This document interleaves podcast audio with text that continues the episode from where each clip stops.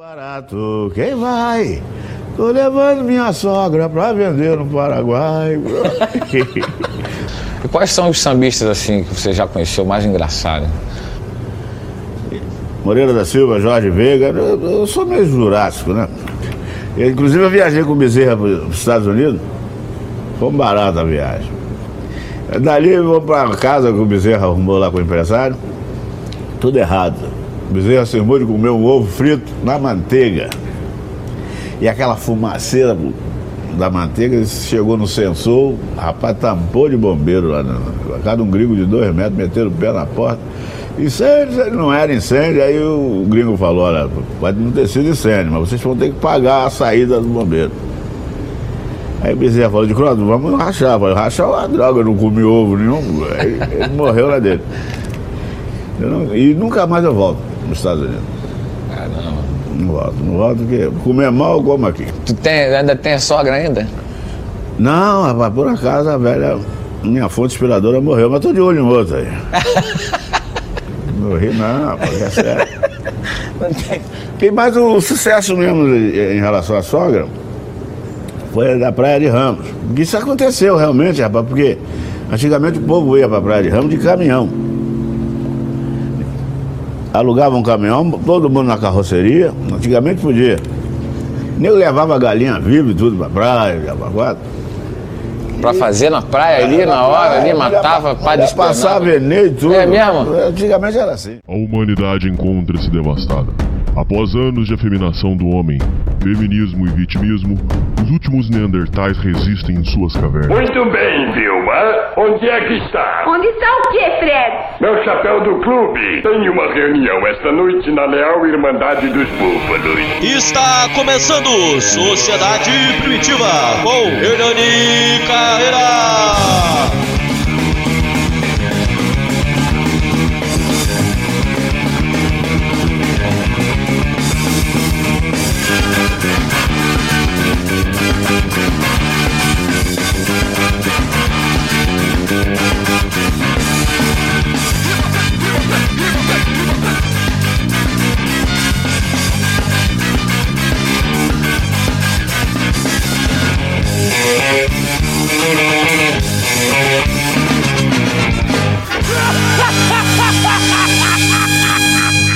Salve, confraria! Hoje nós estamos para o primeiro programa do ano, pagando dívida já.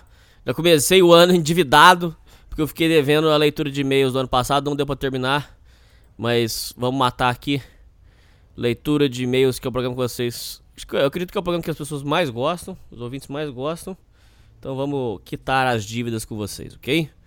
É... Hoje quem vem me ajudar a ler os e-mails aí é o nosso querido amigo Peçanha Games, Léo Peçanha. Fala, Léo. Salve, salve, confraria. Satisfação de estar aí. Primeiro programa do ano. Esse daí é meu. Abraço pra todo mundo aí. Vamos lá, cara. Contribuir com alguma coisinha, nem que seja pouca. Ô, ô, ô, Léo, deixa eu falar uma coisa pra você. Diga. É, primeira coisa, que muita gente não sabe, você é meu vizinho. E você. Eu não sei, vai falando o que, que você pode falar, o que, que você não pode. Você tinha uma parceria com o Caveira Games. Você tinha um canal grande. Sim. E você rodou naquele. Você rodou junto com o Caveira naquele esquema da. que os gringos. Aqui tem, um vídeo do Caveira Games que me parece que já, já bateu na casa dos milhões. Passou dos milhões já, deve Já estar. é demais, faz tempo. É, porque aí diz que o, o, o Caveira rodou naquilo lá, e aí, como você era parceiro do Caveira, você rodou junto com ele. Como é que foi essa história? Então, pra explicar certinho é o seguinte, quando o canal dele principal caiu e, e tipo, rolou umas conversas dele que ele ficou sabendo que não foi nem os gringos, foi a comunidade de speedrun. Pra quem não sabe, cara, speedrun é quando você pega um jogo que dura 10 horas, você finalizar ele em uma hora, tipo, o mais rápido possível, é a comunidade speedrun. Estão dizendo que foi a comunidade speedrun brasileira, cara, que, que pegou birra dele e derrubou o canal dele, por causa do, do jogo do Yu-Gi-Oh! lá, de Playstation 1. Que bobeira, hein, cara? Nossa, por causa de um joguinho de carta, cara, de 1900 e cacetado, o cara rodou. Aí, o que que acontece? Tipo, quando ele perdeu o canal principal dele, o meu tava parado, que eu não tava nem usando. Eu fui lá, odei pra ele, sem ser gay, deu canal. Sai fora!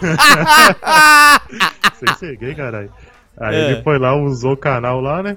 Aí É. chegou seus 10 mil inscritos. Aí ele conseguiu um outro canal com mais inscritos. E esse canal meu aqui, ele ficou de canto, bons meses, ficou de canto parado lá. Eu perguntei Reserva. pra, ele, é, eu perguntei pra ele, pô, cara, se você não for utilizar ele, teria como Devolve. devolver pra mim? Aí ele falou que não, beleza, toma de volta. Aí meu canal, 10 mil inscritos, é, tinha o Seja Membro ativado, o Superchat, tinha tudo, tava belezinha, cara. Mas o que acontece? Ele chegou a gravar tipo uns dois, três vídeos e nem chegou a fazer live. Eu acho que chegou a fazer umas duas, três lives também, não sei, cara, não lembro. Mas, tipo, usou pouco o canal. Mas o que acontece, cara, os caras pegou tudo, tudo que ele já participou, canais que apoiavam ele publicamente, é, colocou numa lista negra lá, cara, e rodou muito canal, cara. Canal que fazia corte de live, canal que ele usou pra poder divulgar canal novo, rodou todo mundo, e nessa. Mas, ô, ô, explica uma coisa, Léo, que é, até hoje não tem explicação. Eu trouxe o Caveira aqui, é, não sei se você sabe, o nosso canal foi o, o único, o primeiro. Não, o primeiro eu tenho certeza que foi. O único eu já não tenho certeza. Mas foi o primeiro canal que defendeu o Caveira lá naquele início lá. Inclusive nós recebemos críticas pra caralho, perdi ouvinte. Teve Não, ouvinte né? que parou de falar comigo. Que é, é, é, fez é, crítica contra mim tudo. Inclusive o povo fala que é, ele, ele, ele é, agora tem ódio de mim, que eu não sei, por causa dessa louco. história que eu vou te contar. É. Uma coisa que ninguém até hoje explicou.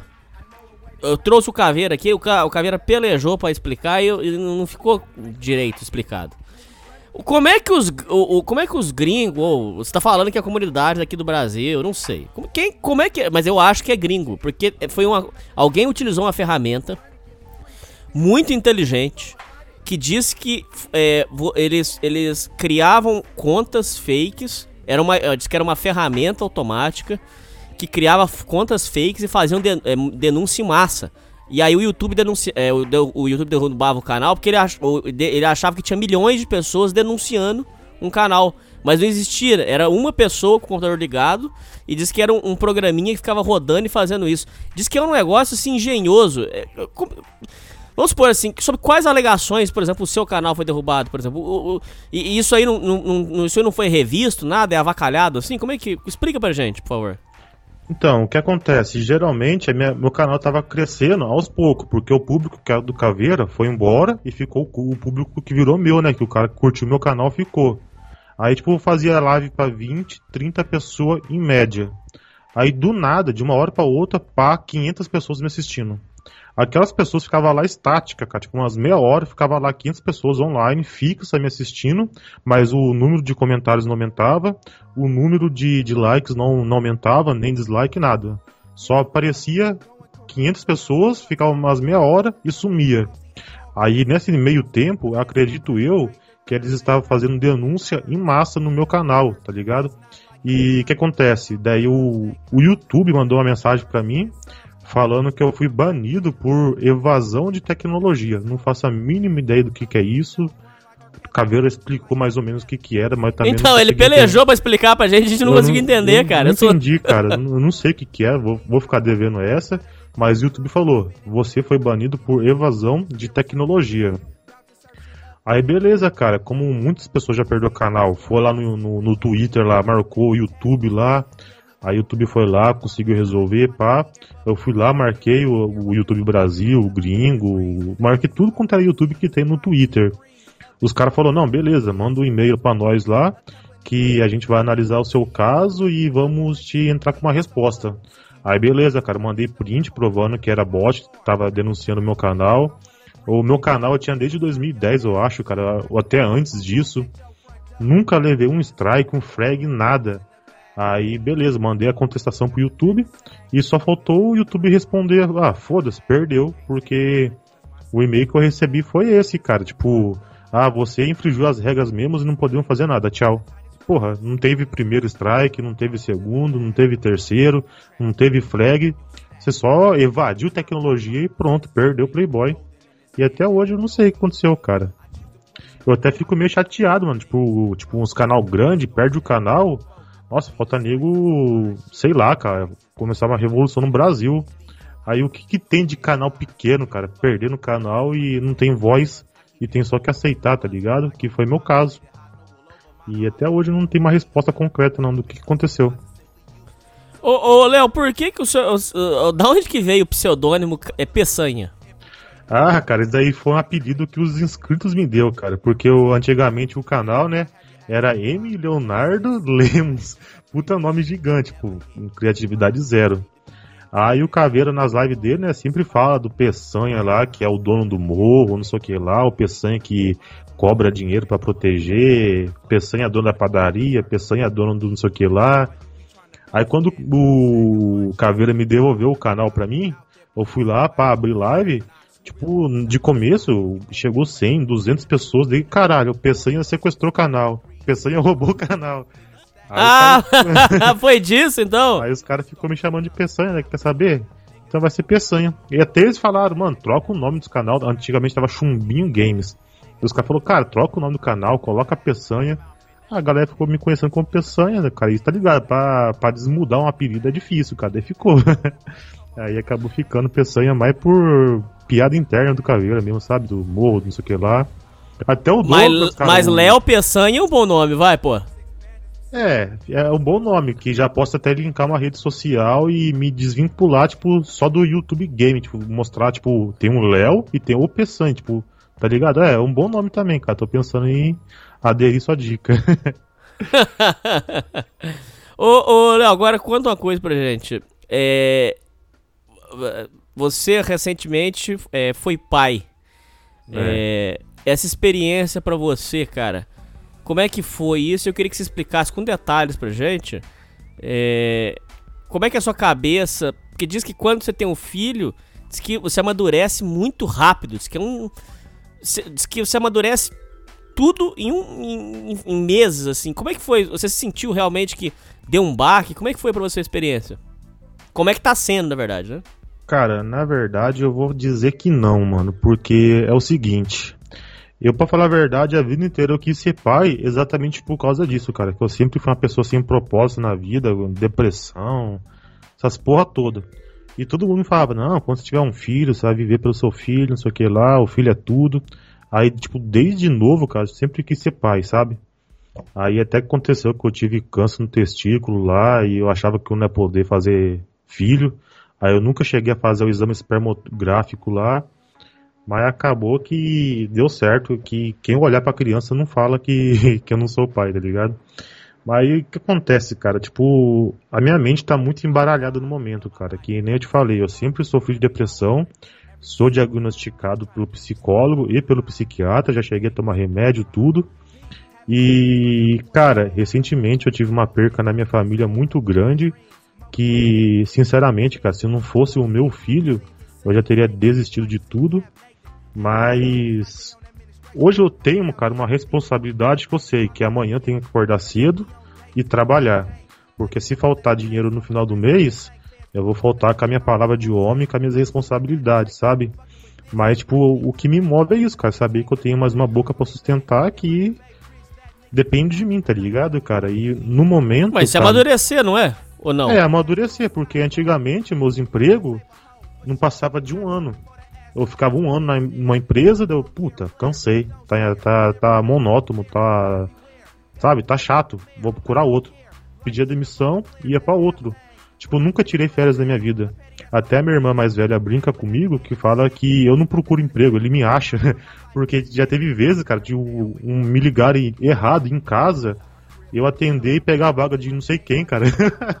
Caramba! Sem zoa, no restaurante ainda, cara. Tipo, os caras ligou, ah, fulano de tal, é sua entrevista, não sei o que lá. Eu falei, cara, meu nome não é esse fulano de tal, não, mas tô interessado em entrevista. Posso ir aí? Daí eu fui lá e fiquei trabalhando esse boleto. e foi bem isso, cara. Tipo, eu sempre tive facilidade pra achar emprego. Depois que eu nunca me apeguei ao emprego em si, sabe? Sempre, sempre fiquei trocando. Agora que eu sei que eu tenho um filho e que se eu ficar uma semana sem trabalhar, ele pode precisar de uma fralda ou precisar de um remédio e eu estar desempregado, eu não consigo mais fazer isso, cara. Agora, isso que mudou em mim, minha responsabilidade. Já tô na empresa há mais de um ano, já escutei muita merda, já tô sendo, né, sabe, já supervisão, sabe, tá ligado como que é emprego, cara? Eu tô aguentando calado. Ah, você vai fazer isso? Vamos, bora lá então, vamos fazer isso. E tô mantendo o emprego, tô acordando todo dia, tô seguindo minha vida. É, tô tentando, cara, seguir minha vida com essa perca e eu acho, eu, acho cara, que pra mim eu não tô conseguindo curtir 100% assim, a experiência de ser pai, porque ao mesmo tempo que eu tô tendo uma, um momento feliz pra caralho na minha vida, o momento triste que eu tô passando tá superando tudo, tá ligado? Tipo, a minha mente tá muito embaralhada, cara. O que me ajuda mesmo aqui é escutar o seu programa, o podcast, e de vez em quando fazer minhas lives, cara. Que até as lives agora eu tô dando uma desanimada também, tá ligado? Que eu não quero entrar em, ao vivo e ser só pessimista, sabe? Aí eu resolvi dar até um tempinho assim para voltar melhor. E é isso a minha resposta, cara, de ser pai, de amadurecer, que eu tô, eu tô vivendo os dois lados da moeda ao mesmo tempo, cara. O feliz e o triste. E infelizmente o triste tá, tá superando no, no começo agora, sabe? E essa é Mas o, o, triste que você tá passando é por quê? Ou, ou você não pode falar? Ah, posso, Eu sei o que, que, é. Não, posso. É que, tipo, não quero falar assim, tipo, ah, os ouvintes pensar que eu tô usando desse negócio igual aconteceu com o Toguro, não sei se você conhece, para me promover.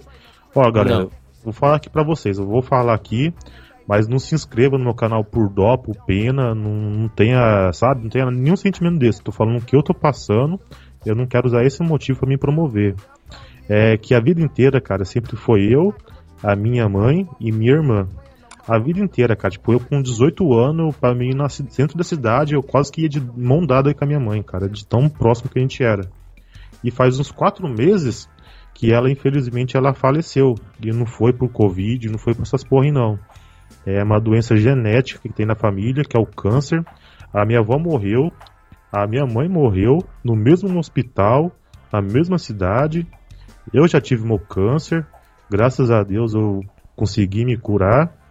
E, cara, tá na genética, cara. E, tipo, quatro meses atrás, meu filho nasceu, tem três. O sonho da minha mãe era conhecer meu filho, porque a gente achava que a gente não podia ter filho, sabe? É isso que eu ia pedir pra você contar. Você, viveu uma experiência sobrenatural e que não tem explicação pela ciência. Como que foi? É, conta desde o começo, Léo, a, a, a, experiência sobrenatural que você viveu com relação ao seu filho e a, a sua mãe. Como é que é essa história? Mas conta com detalhes para os ouvintes entender que o negócio é, realmente é fora desse mundo aqui. Então, cara, é que é, o meu câncer, quando eu descobri, é câncer no testículo. Eu era criança ainda, tipo, acho que eu tinha uns 10, 14, acho que não passava dos 15 anos. Cara, eu sei que a minha bola, cara, ela necrosou e ficou um bagulho gigante, cara. Ficou maior que uma bola daquelas de, de tênis, sabe? Aí eu morrendo de dor, cara, por semanas e semanas, sentindo dor pra caralho. Eu não vou chegar pra minha mãe, uma mulher, e falar, mãe, meu saco tá doendo. Hum. Aí eu fiquei aguentando aquela dor até que o negócio não dava mais pra esconder. Você viu que tinha uma coisa errada. Aí beleza, a minha mãe chegou, chamou a polícia pra mim. A polícia deu aquele apavoro que só ele sabe dar. E eu confessei para eles que eu tinha o câncer. E teve meio que amputar uma das bolas. Sou monobolo. Sou caolho do saco. Sim. Aí, aí beleza, cara. A minha mãe, a vida inteira, ela foi devota a Deus, foi pra igreja. E recentemente, assim, tipo, não muitos anos atrás, ela ia pra igreja. O meu irmão tá de prova que foi ele que me contou, não sabia disso. A minha irmã confirmou também. Que ela sempre pedia para Deus: Deus, se meu filho tiver curado desse câncer, me dá uma prova, me dá um sinal, não sei o que lá. Uma prova definitiva que ele foi curado. Eu tive câncer, eu amputei um dos testículos. A minha mulher tinha cisto nos dois ovários. Tinha não, né? Tem ainda cisto nos dois ovários. O médico chegou para ela, falou que ela nunca ia engravidar na vida se não, se não fizesse cirurgia, se não fizesse é, tratamento. E acabou que te engravidou lá, cara. Teve o filho. E eu acredito que seja pelo pela oração, pela fé da minha mãe, sabe, cara? Porque é, continuando a história, tipo, foi uma gravidez de risco, cara. Teve muita complicação, tudo que tinha de dar errado acabava dando. É, bebê engordando na barriga, é, diabetes gestacional, pressão. Nossa, uma par de coisa, cara. Até no finalzinho da gravidez, tipo, umas semanas antes, no dia que minha mãe tava internada no hospital lá, tipo, ela morreu, acho que era umas 9 horas da manhã, cara. E a minha mulher estava internada, que o médico falou que ia precisar de um, uma cesárea de emergência, né? Porque parece que é, o líquido do útero estava diferente, o bebê estava muito acima do peso, tinha pedras no rins, a diabetes estava descontrolada, tava tudo fodido, cara. Era pra fazer uma cesárea de emergência. Aí a minha mãe morreu 9 horas da manhã, 6 horas da tarde. A minha mulher recebeu alta. O médico falou que todos os exames deu perfeito, tipo, não tinha nenhuma alteração, tava tudo ok. E o bebê nasceu até depois da data prevista do que o médico previu, tipo, ele nasceu normal, cara, sem problema nenhum na, na vida. E tá aí, E, grande nas- e nasceu caralho. com a saúde de ouro. Com saúde de ouro, cara, chorando pra caralho. E esse hospital que a gente foi, cara, não sei se eu posso mencionar o nome dele, porque não sei se vai dar B.O. pra você. Ele tem uma fama de ser um hospital muito com a natali- natalidade de bebê baixa. Tipo, muito bebê morre lá, porque parece que o hospital é um hospital é dirigido por freiras, por pessoas é, religiosas que meio que desacredita da, da ciência. Aí prefere induzir o parto normal até o último momento e que acaba gerando muita morte de bebê, cara. É, inclusive o meu até chegou a engolir um pouquinho de, de, de cocô, né? Que parece que a mulher tipo, chegou no hospital, era duas horas da manhã. Ela foi ter o filho, era meio-dia.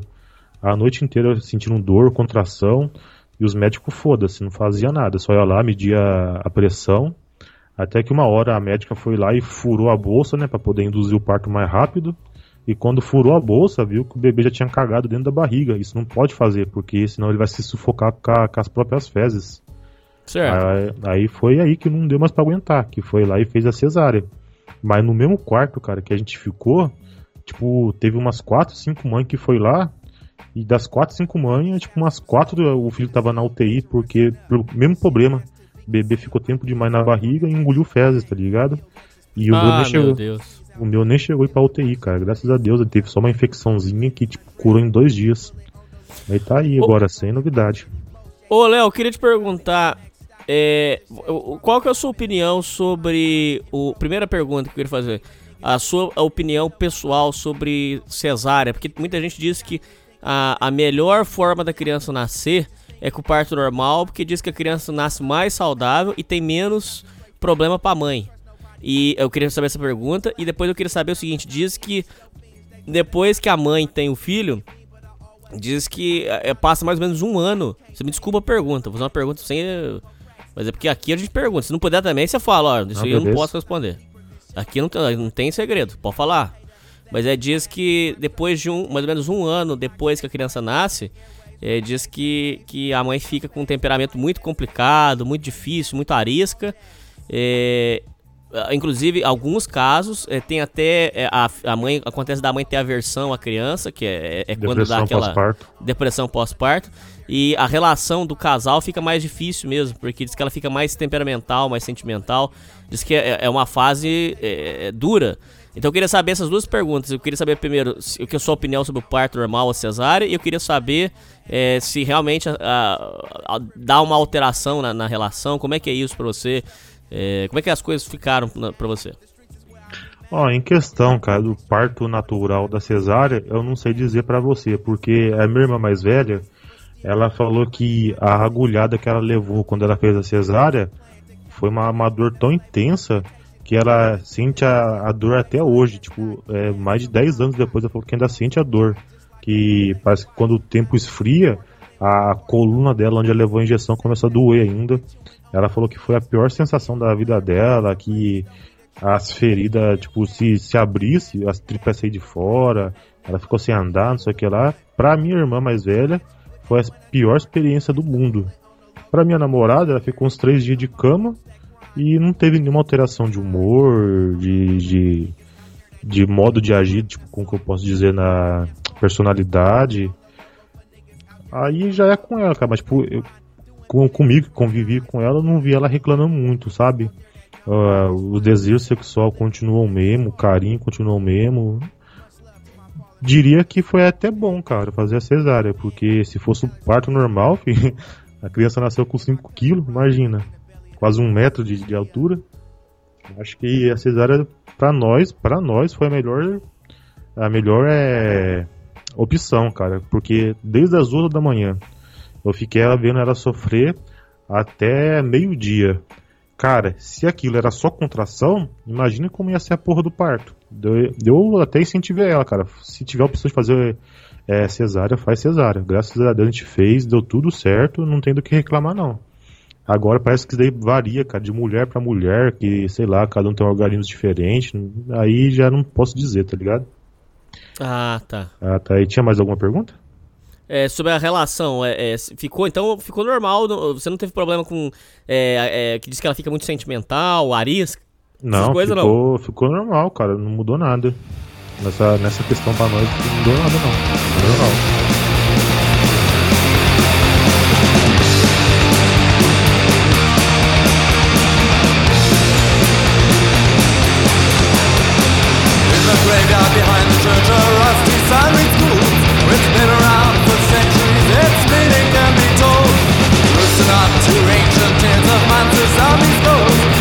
Creatures rising from the dead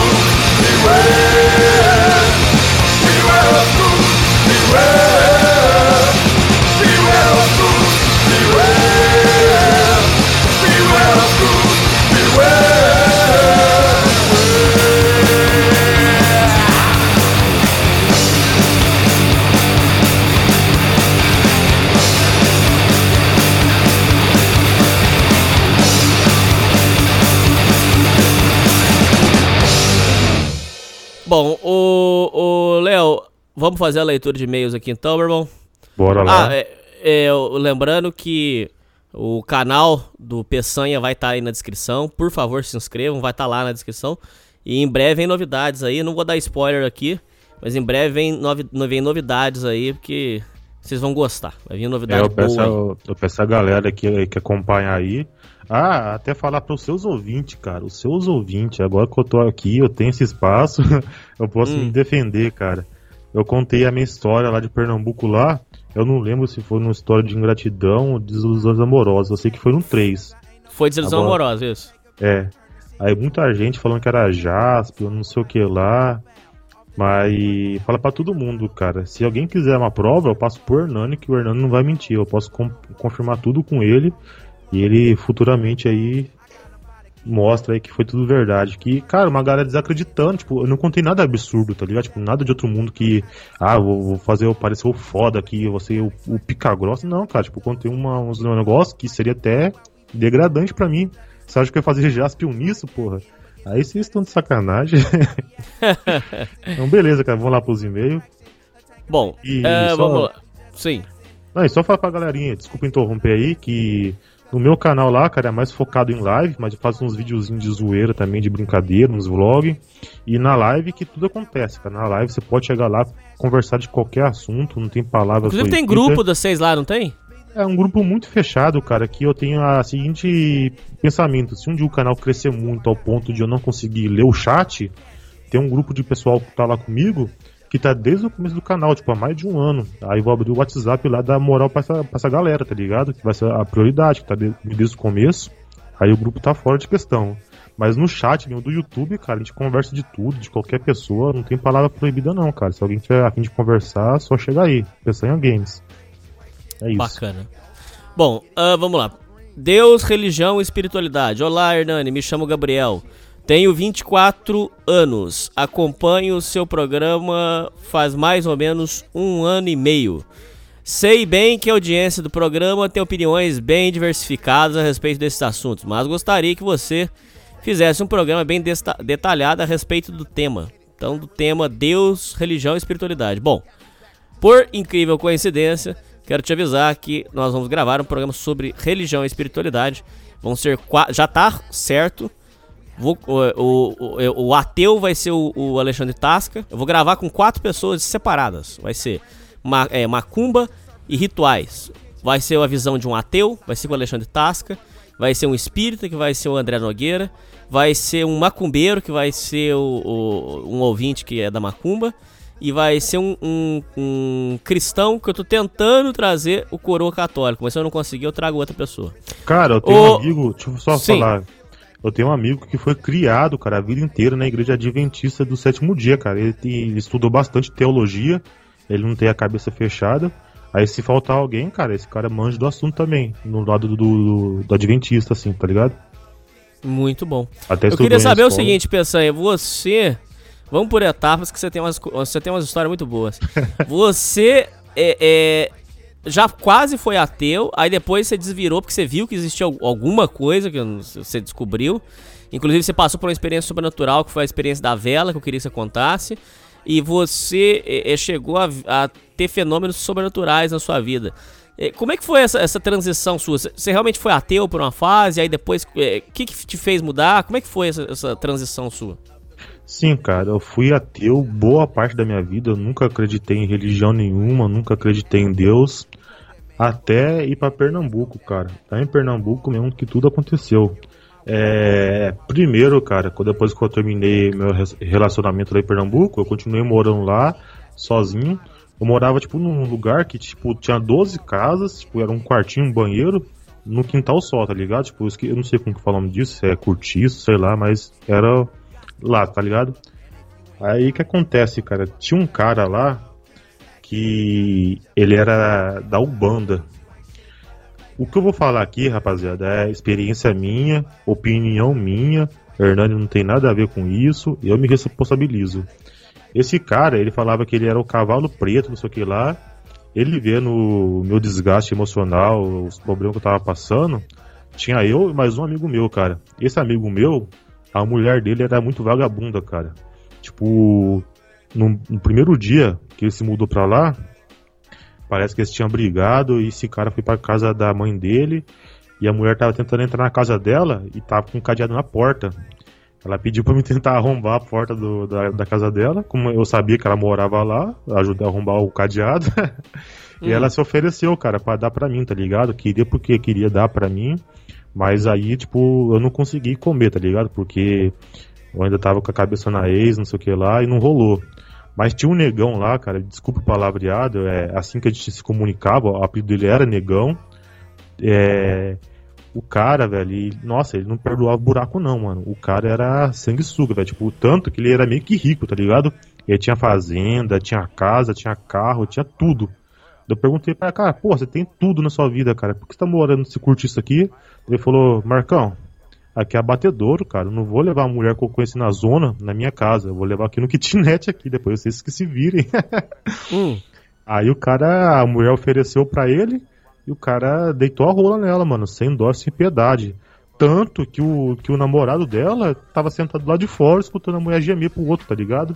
Mas por que ele não fez nada?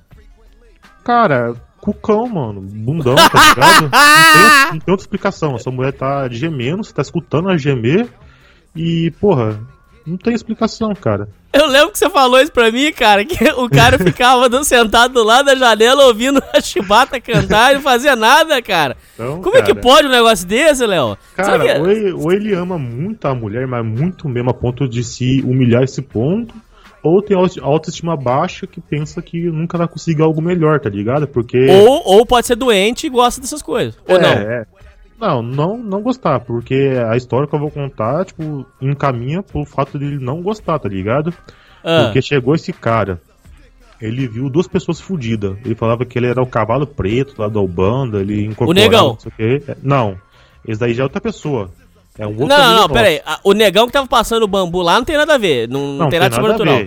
Ele só Ah, tá. comeu, a gente boa pra caralho. Aí tinha um outro vizinho nosso, que Ah. era 12 casas, tinha vários vizinhos. Esse outro vizinho nosso, que era da Ubanda, ele vendo eu, fragilizado por um, por um término recente, e o amigo meu sendo chifrado na cara dura, ele falou, ó, cara, eu posso fazer isso, isso, isso pra você. É, vai atrair seus anjos da guarda, vai conectar você com a terra, não sei o que lá. E vai, tipo, ajudar a ter vingança quem quer vingança, vai ajudar a ter amor quem quer amor. Aí beleza, cara. De ah, vamos, você precisa do quê? Aí, se eu não me engano, cara, faz muito tempo, mas se eu não me lembro, se eu não me engano, ele pediu acho que um, um maço de derby. Se eu não me engano, cara, acho que era o vermelho, que o espírito não gostava do azul. Hum. É um litro de pitu.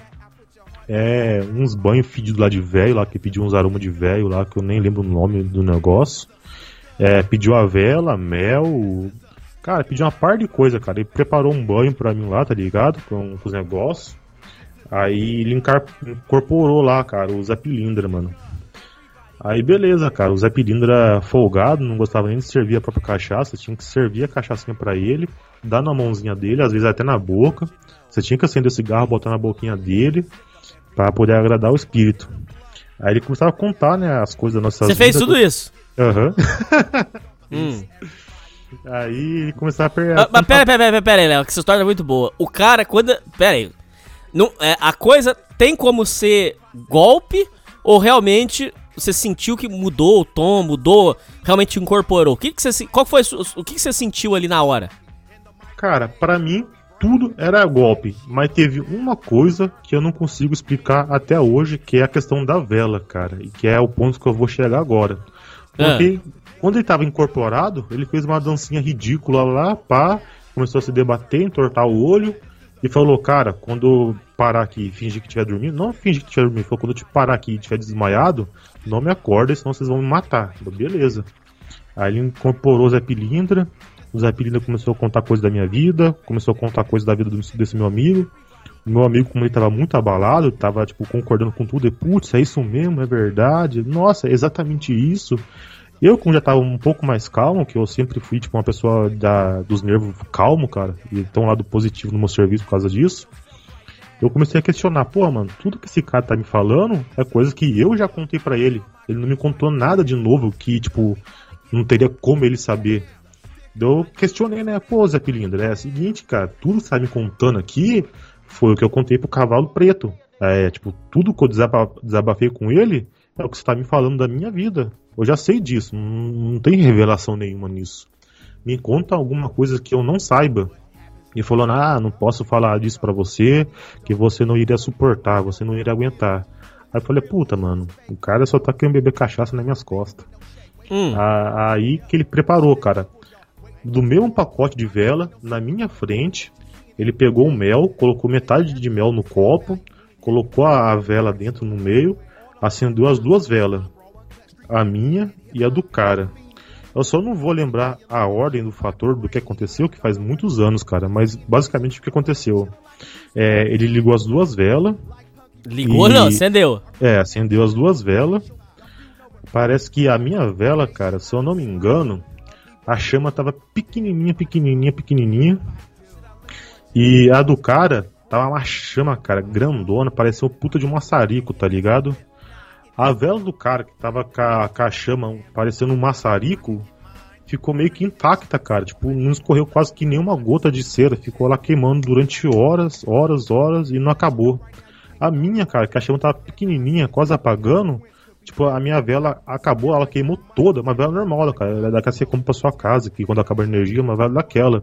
A minha vela, cara, tipo, ela queimou em menos de 10 minutos, cara. Ela secou, uma chama quase apagando, a vela sumiu, tá ligado? Aí ele começou a explicar que parece que no meu caso, como eu queria vingança, eu não tava com tanta raiva no momento, aí minha chama era pequena. Mas como eu queria vingança, eu queria, tipo, o mais rápido possível. Daí parece que a minha, minha vela significou isso.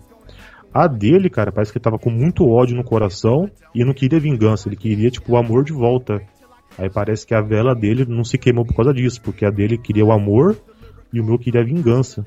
E realmente, cara, as duas velas ligadas ao mesmo tempo, feito o mesmo procedimento, que inclusive fui eu que fiz, eu que coloquei o mel, eu que coloquei a vela, eu que acendi.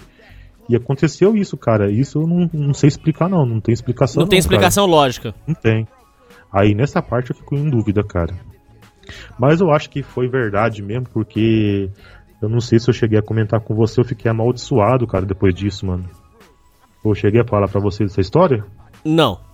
Quando eu voltei pra São Paulo, durante esse ritual, antes de começar tudo, esse Zé Pilintra falou que eu tinha que jurar pra ele lealdade e oferenda onde quer que seja. Ele falou, cara, se amanhã você tiver pra São Paulo, se depois de amanhã você tiver pra Japão, não me interessa. Você vai ter que ir no centro de Ubanda, vai ter que levar meu cigarro, vai ter que levar minha cachaça, levar minha oferenda e dar a benção pra mim que a partir de agora eu sou seu pai. Praticamente falou isso, tá ligado? Eu vou cuidar de você e você vai cuidar de mim. Eu falei, ah, foda-se, beleza, concordo. Você achou que era besteira? Achei que tava tudo sem mentira, tá ligado?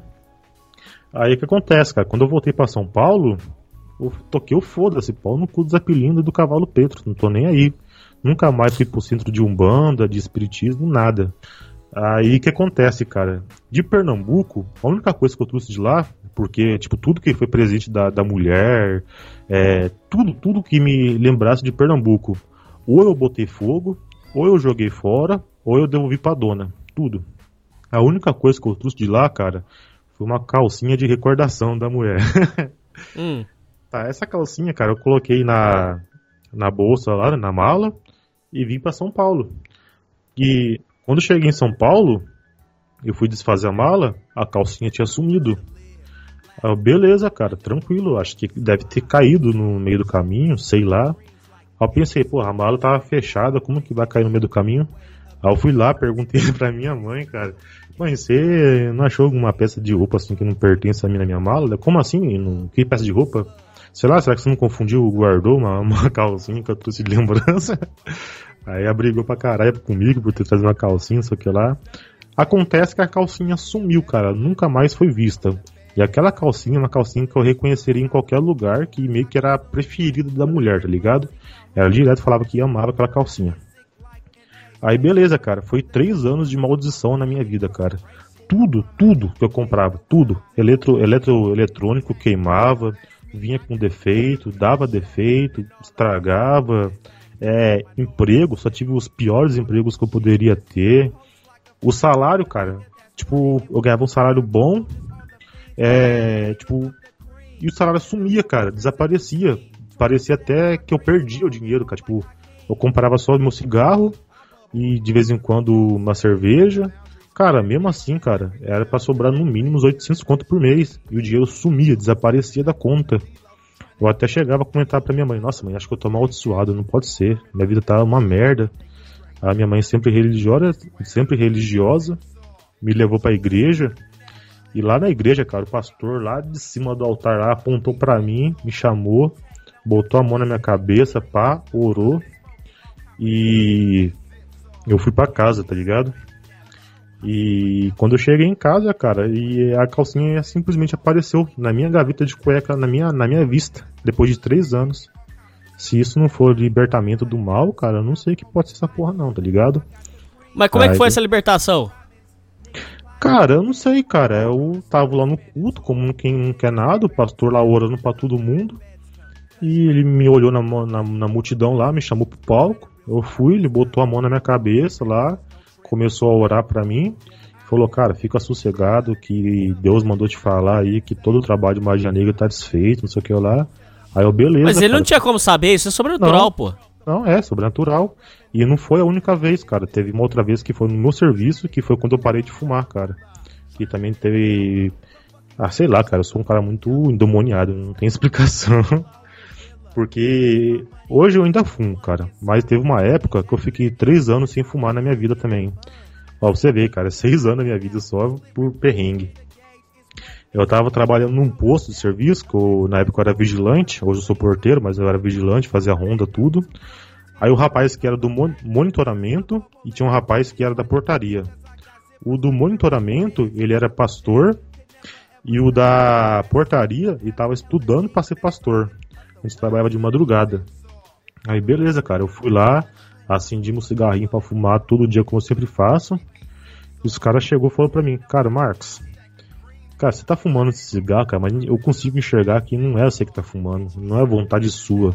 Você se importa se eu fizer uma oração pra você? Eu, como eu sempre fui foda-se nessa parte de, de religião, falei, cara, faz, fica à vontade. Até não ia querer arrumar briga com o pessoal do serviço, né? Aí beleza, mano. Tipo, os dois, cara, chegou. Um botou a mão na minha cabeça, começou a orar pra mim. O outro ficou orando de longe, só apontando a mão, tá ligado? Tipo, a mão erguida, assim, apontando, como se fosse uma saudação. Aí tranquilo, cara, eu senti uma formigação na minha mão, uma formigação no, no meu pé, mas na minha cabeça eu tava tranquilo. São, são, são, são, sabe? Sem nenhuma alteração. Aí beleza, eles parou a alteração falou, ó, cara, eu vou ter que parar aqui a oração, que você tá com um olhar muito maligno, não sei o que lá, você tá quase incorporando aí. Deu puta, mano. Eu não acreditei, né? Aí foi lá, puxou a gravação, cara, mostrou eu abrindo, fechando a mão igual retardado, me debatendo na parede. Realmente, cara, quase que incorporando o capeta, tá ligado? Aí ele falou, se a gente continuar aqui, cara, vai dar bel pra nós. Mas porque- você sentiu alguma coisa? Só um formigamento na mão, cara, mais nada. Eu conseguia pensar normalmente, eu sabia o que estava acontecendo, nada mudou na, minha, Uhum. na minha concepção. Mas eu via na câmera, eu tava me debatendo na parede e com a mão abrindo e fechando que nem louco, tá ligado? Tipo, com, com vontade de socar o cara que tava olhando pra mim, mas parecia que eu não conseguia sair do lugar. Nossa, Léo, mas então você já tava com o negócio manifestando. Já, daí eles pararam porque eles falou que se eu continuasse lá, eu ia dar B.O. no posto, cara. Imagina o porteiro se manifestando um demônio no posto. Aí os caras terminou de orar lá, né? E falou, ó, cara, a gente sabe que você não acredita muito nisso, mas Deus quer que você acredite. É, amanhã você vai ter a revelação que tudo que aconteceu aqui é verdade. Eu, tranquilo, vou fazer o quê? Vou, vou negar? Tranquilo. Aí eu lembro que, tipo, 10 minutos depois, cara, eu fui acender outro cigarro e esse cigarro desceu rasgando a minha garganta, não consegui mais tragar. Joguei fora o cigarro e não fumei mais. Aí no dia seguinte, cara, o meu supervisor foi até minha casa, falou que tava precisando de uma FT, né, que é folga trabalhado, que tava com uma falta em um posto. Fui lá, trabalhei de boa, fiz as minhas rondas normalmente a madrugada inteira. Só que o porteiro, cara, não trocava uma palavra comigo e ficava me encarando. Eu achei que ele não foi com a minha cara, alguma coisa assim. Aí no final do plantão, que era umas 5 e meia da manhã por aí, que era tipo, a gente começava a finalizar as coisas, ele chegou e falou pra mim, cara, é, me perdoa se eu estiver falando loucura. Se o que eu falar aqui for, for loucura, eu sou louco. Você pode me chamar de louco e ir embora contar pros seus amigos que eu sou louco. Mas se o que eu falar aqui tiver algum fundo de verdade, é porque Deus mandou te falar. E Deus mandou te falar que todo o trabalho de maldição, magia negra, não sei o que lá, foi desfeito ontem. Porra, não tinha como o cara saber dessa fita, tá ligado? Porque ele era de, outra, de outro Era ponto, de não outro tinha nada a posto, ver. Cara, que eu nunca vi na minha vida, cara. Nunca tinha contato com ele. Não teve, cara. Tipo, foi uma falta inesperada, de um- uma hora inesperada, de um posto totalmente longe, tá ligado? E o cara passou a noite inteira com um mau olhar pra mim, me encarando feio. E no final do plantão ele vem e solta essa pra mim, cara. Que todo o trabalho de magia negra foi desfeito. Que foi ontem lá, tipo, tá ligado? Tipo, porra, velho, não tinha como, cara. Era muito preciso pra ser um chute. E aí que foi, duas, foi dois trabalhos de magia negra que foi desfeito na minha vida, cara. E os dois foi da Bahia. Os dois foi da Bahia. O pastor que me libertou lá da calcinha, ele falou que foi um trabalho da Bahia. E os caras do posto também falou que foi da Bahia, cara. E depois disso minha vida melhorou. Consegui conquistar minhas coisas, fiquei três anos sem fumar. Eu só voltei mesmo por causa de depressão, essas coisas, que cigarro me serviu como remédio. Mas, tipo, não foi recaída nem nada. Tipo, a sensação que eu tive, cara, é que eu nunca fumei na minha vida. Ouvia os outros fumar, sentia o cheiro, não sentia vontade. Eu ia em casa sem nada pra fazer, eu não sentia vontade de fumar. Eu só voltei, cara, com, com última saída mesmo, tá ligado? Tipo, é, eu lembrava da sensação boa que eu tinha quando eu fumava, que eu saía pra rua, conversava com os amigos, ia no barzinho. Falei, ah, quer saber? Vou voltar de novo, foda-se. Mas, tipo, três anos depois, por última escolha, tá ligado? Não foi por recaída por nada, foi por, ah, eu quero isso de volta pra minha vida. Eu posso até ter feito errado, né? Ter chamado algum demônio de volta pra minha vida, mas eu fiz. E eu, a vida inteira eu fui ateu e deixei de ser ateu na Bahia, cara, com tudo que aconteceu lá. Inclusive essas coisas também.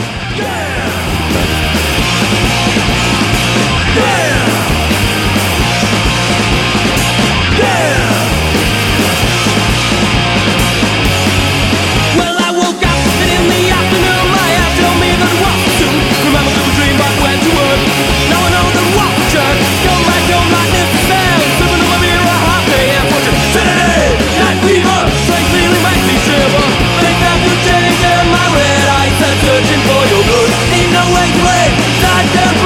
into a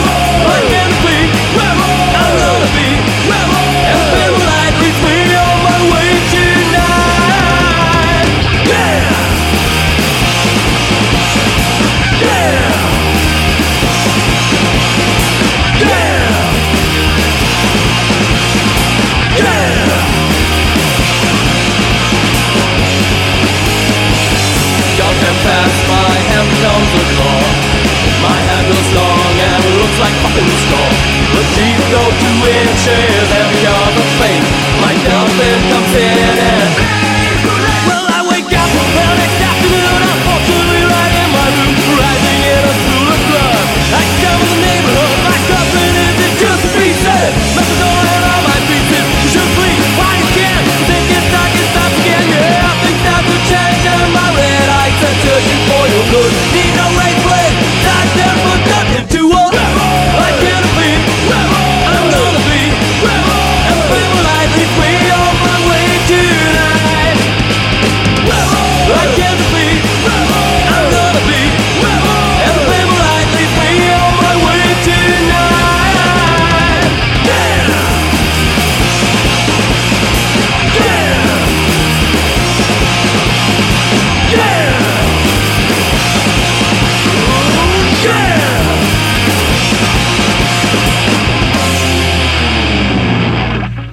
Próximo e-mail. Alistamento militar obrigatório. Olá, grande Hernani. Neste ano de 2020 completei 18 anos de idade.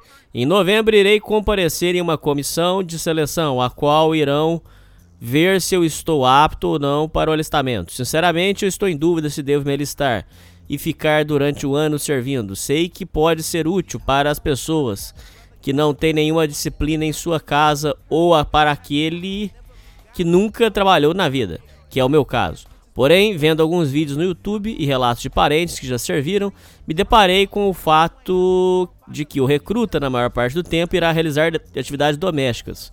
Admito que isso me desanimou bastante, pois eu tinha muita e tinha uma ideia completamente ilusória sobre o alistamento militar obrigatório. Queria simular. É, seria simulações de resgate, acampar na selva e o mais legal, atirar com arma de fogo. Olha, você está mal informado. É, eu já vou deixar, eu já vou deixar ele, o pessoal falar. Vai ter sim atividades domésticas e inclusive você vai ter que também que servir lá na, na guarita como porteiro. Isso é verdade, não é mentira. Mas você está mal informado, porque sim tem simulações de combate de resgate, sim você vai acampar na selva e você vai ter que se alimentar na selva. É, inclusive tem uma parte onde você vai ser requerido é, levar um sal para desidratar a carne no meio da selva. Você vai aprender a fazer isso. É, e, e você está mal informado. Você tem sim que fazer atividades é, domésticas. Mas isso, é- até isso é importante, porque você tem que aprender a lavar uma roupa, é, fazer uma, uma limpeza, temperar uma carne, é, passar é- essa atividade que você vai fazer na selva de botar o sal pra salgar a carne, pra ela não estragar, é de utilidade absolutamente importante. Inclusive, eu quero aprender a fazer isso. Eu, se, eu tivesse, se eu tivesse a oportunidade que você tá tendo, moleque, eu ia adorar, porque eu agora eu tô tendo que aprender as coisas na raça. Isso é um baita conhecimento. Então você tá mal informado, é, você vai fazer tudo isso e você vai sim, você vai dar tiro com arma de fogo também. É, só terminando aqui, você já, você já faz o comentário, ô Léo. No meu caso, nunca trabalhei, apenas estudando para passar no vestibular. O problema é que minha mãe quer que eu me aliste. Diz ela, ela que, vai, que irei ganhar experiência. Verdade dela. Com o meu primeiro salário e desenvolvimento social. Verdade. Já que tenho ansiedade social e não tenho amigos. Nossa, vai ser ótimo pra você. E lá, lá Sasuke no exército não se cria, não. Lá você vai ter que. Ou você vai virar Naruto, ou você tá fudido, cara. Porque lá no, lá no, no exército, Sasuke, cara, você vai levar tanto pescotapa, cara, que você vai aprender rapidinho a deixar de ser Sasuke. É, inclusive, dá pra você descolar umas moezinhas também, porque tem mulher que tem tara em, em farda. É, além disso, ela diz que vou ter tempo para poder estudar enquanto estiver no exército. Sim. Mas pelo que ouvi dos outros que serviram, você não irá ter horário determinado para sair. Verdade, você não vai ter. Ou o que veja como um problema para os meus estudos. Então, Hernani, você acha que é uma opção boa servir por alistamento obrigatório? Sim! Mesmo sabendo que só, irá lavar chão em privada? Mentira! Por favor, assiste, assista vídeos. Meu Deus do céu, o ratão fala uma coisa. Ve- veja, o, o, o Peçanha, aquele ratão do bizu do ratão, que eu considero meu amigo, o cara é sábio. Ele fala uma coisa que é, é sensacional. Olha isso aqui, o, Peçanha. Ô, gente, se, se vocês querem ouvir é, sobre, por exemplo, vou dar um exemplo pra vocês. Se vocês querem ouvir sobre empreendedorismo, vocês não tem que perguntar sobre, sobre abrir uma empresa. Vou dar um exemplo pra vocês. Você não tem que perguntar como é que é abrir uma empresa pra um cara que é funcionário público. Porque o funcionário público vai falar assim pra você: olha, abrir empresa dá bosta nenhuma. O que dá dinheiro é, é passar em concurso. Ele não tá mentindo. Ele não tá mentindo. Concurso também dá dinheiro. Mas o concursado vai falar pra você: ah, abrir empresa não dá bosta nenhuma. O que dá dinheiro é, é- é passar concurso. Se você perguntar pra um cara que, que se fudeu na vida, que fracassou, vamos falar o português, claro, um cara que não conseguiu nada na vida, se perguntar pra ele sobre empreendedorismo, ele vai falar assim pra você, ó, ah, abrir empresa é golpe, empreendedorismo é golpe, ah, isso aí não dá nada não. Só que é o seguinte, isso aí é o ratão que fala, mas se você sai na rua, inclusive o Peçanha, viu ouvintes, o Peçanha já, já foi dono de empresa, depois ele vai falar a, a experiência dele. Ô, Peçanha, como é que as pessoas podem dizer que abrir empresa não dá dinheiro se a gente sai? E veja bem, eu, eu, eu- eu tô sendo extremamente justo. Mas como é que você pode afirmar assim: abrir empresa não dá dinheiro? Que é o que o povo fala. Se você sai na rua e você vê padaria, bar, mercearia, eh, mercadinho de bairro, eh, pessoa vendendo coisa na rua, eh, pizzaria, eh, restaurante, eh, negócio de lanche, trailer fazendo lanche, vendendo salgado. Como é que abrir empresa não pode dar dinheiro se você sai na rua e todo dia você, você tem várias pessoas? Então, você tem que perguntar sobre abrir empresa para uma pessoa que já abriu empresa. Aí sim. E o seu caso, menino, você tá falando aqui de é, é, servir, é, que você vai só lavar chão e privada. Quem te informou isso? Ou foi uma pessoa que não serviu, ou foi uma pessoa que ficou uma semana lá e desistiu. Por quê? Isso não é verdade. Se você quer saber sobre exército, pesquise vídeos no YouTube, pesquise, pergunte para pessoas que serviram. Isso, isso que você falou não existe. Tem, você vai ter que ficar acampado. Você vai sim dar tiros de arma. Esses tiros depois vão, ser, vão te ajudar a tirar o porte de arma. Você vai ter experiência de sobrevivência. Isso aí que você falou não tem, não tem o menor sentido. Você acha que eles iam.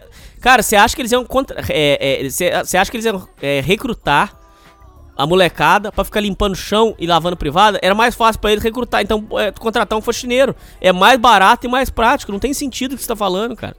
Você, alguém enfiou minhoca na sua cabeça e você. Eu espero, tomara que você não tenha tomado uma decisão errada por causa de você ter ido na cabeça dos outros aí. Ô Peçanha, fala tudo que você quiser sobre o exército, conta a sua experiência no exército e fala aí sobre esse negócio que o menino falou, que eu tenho certeza que você vai concordar comigo que ele falou uma grande besteira.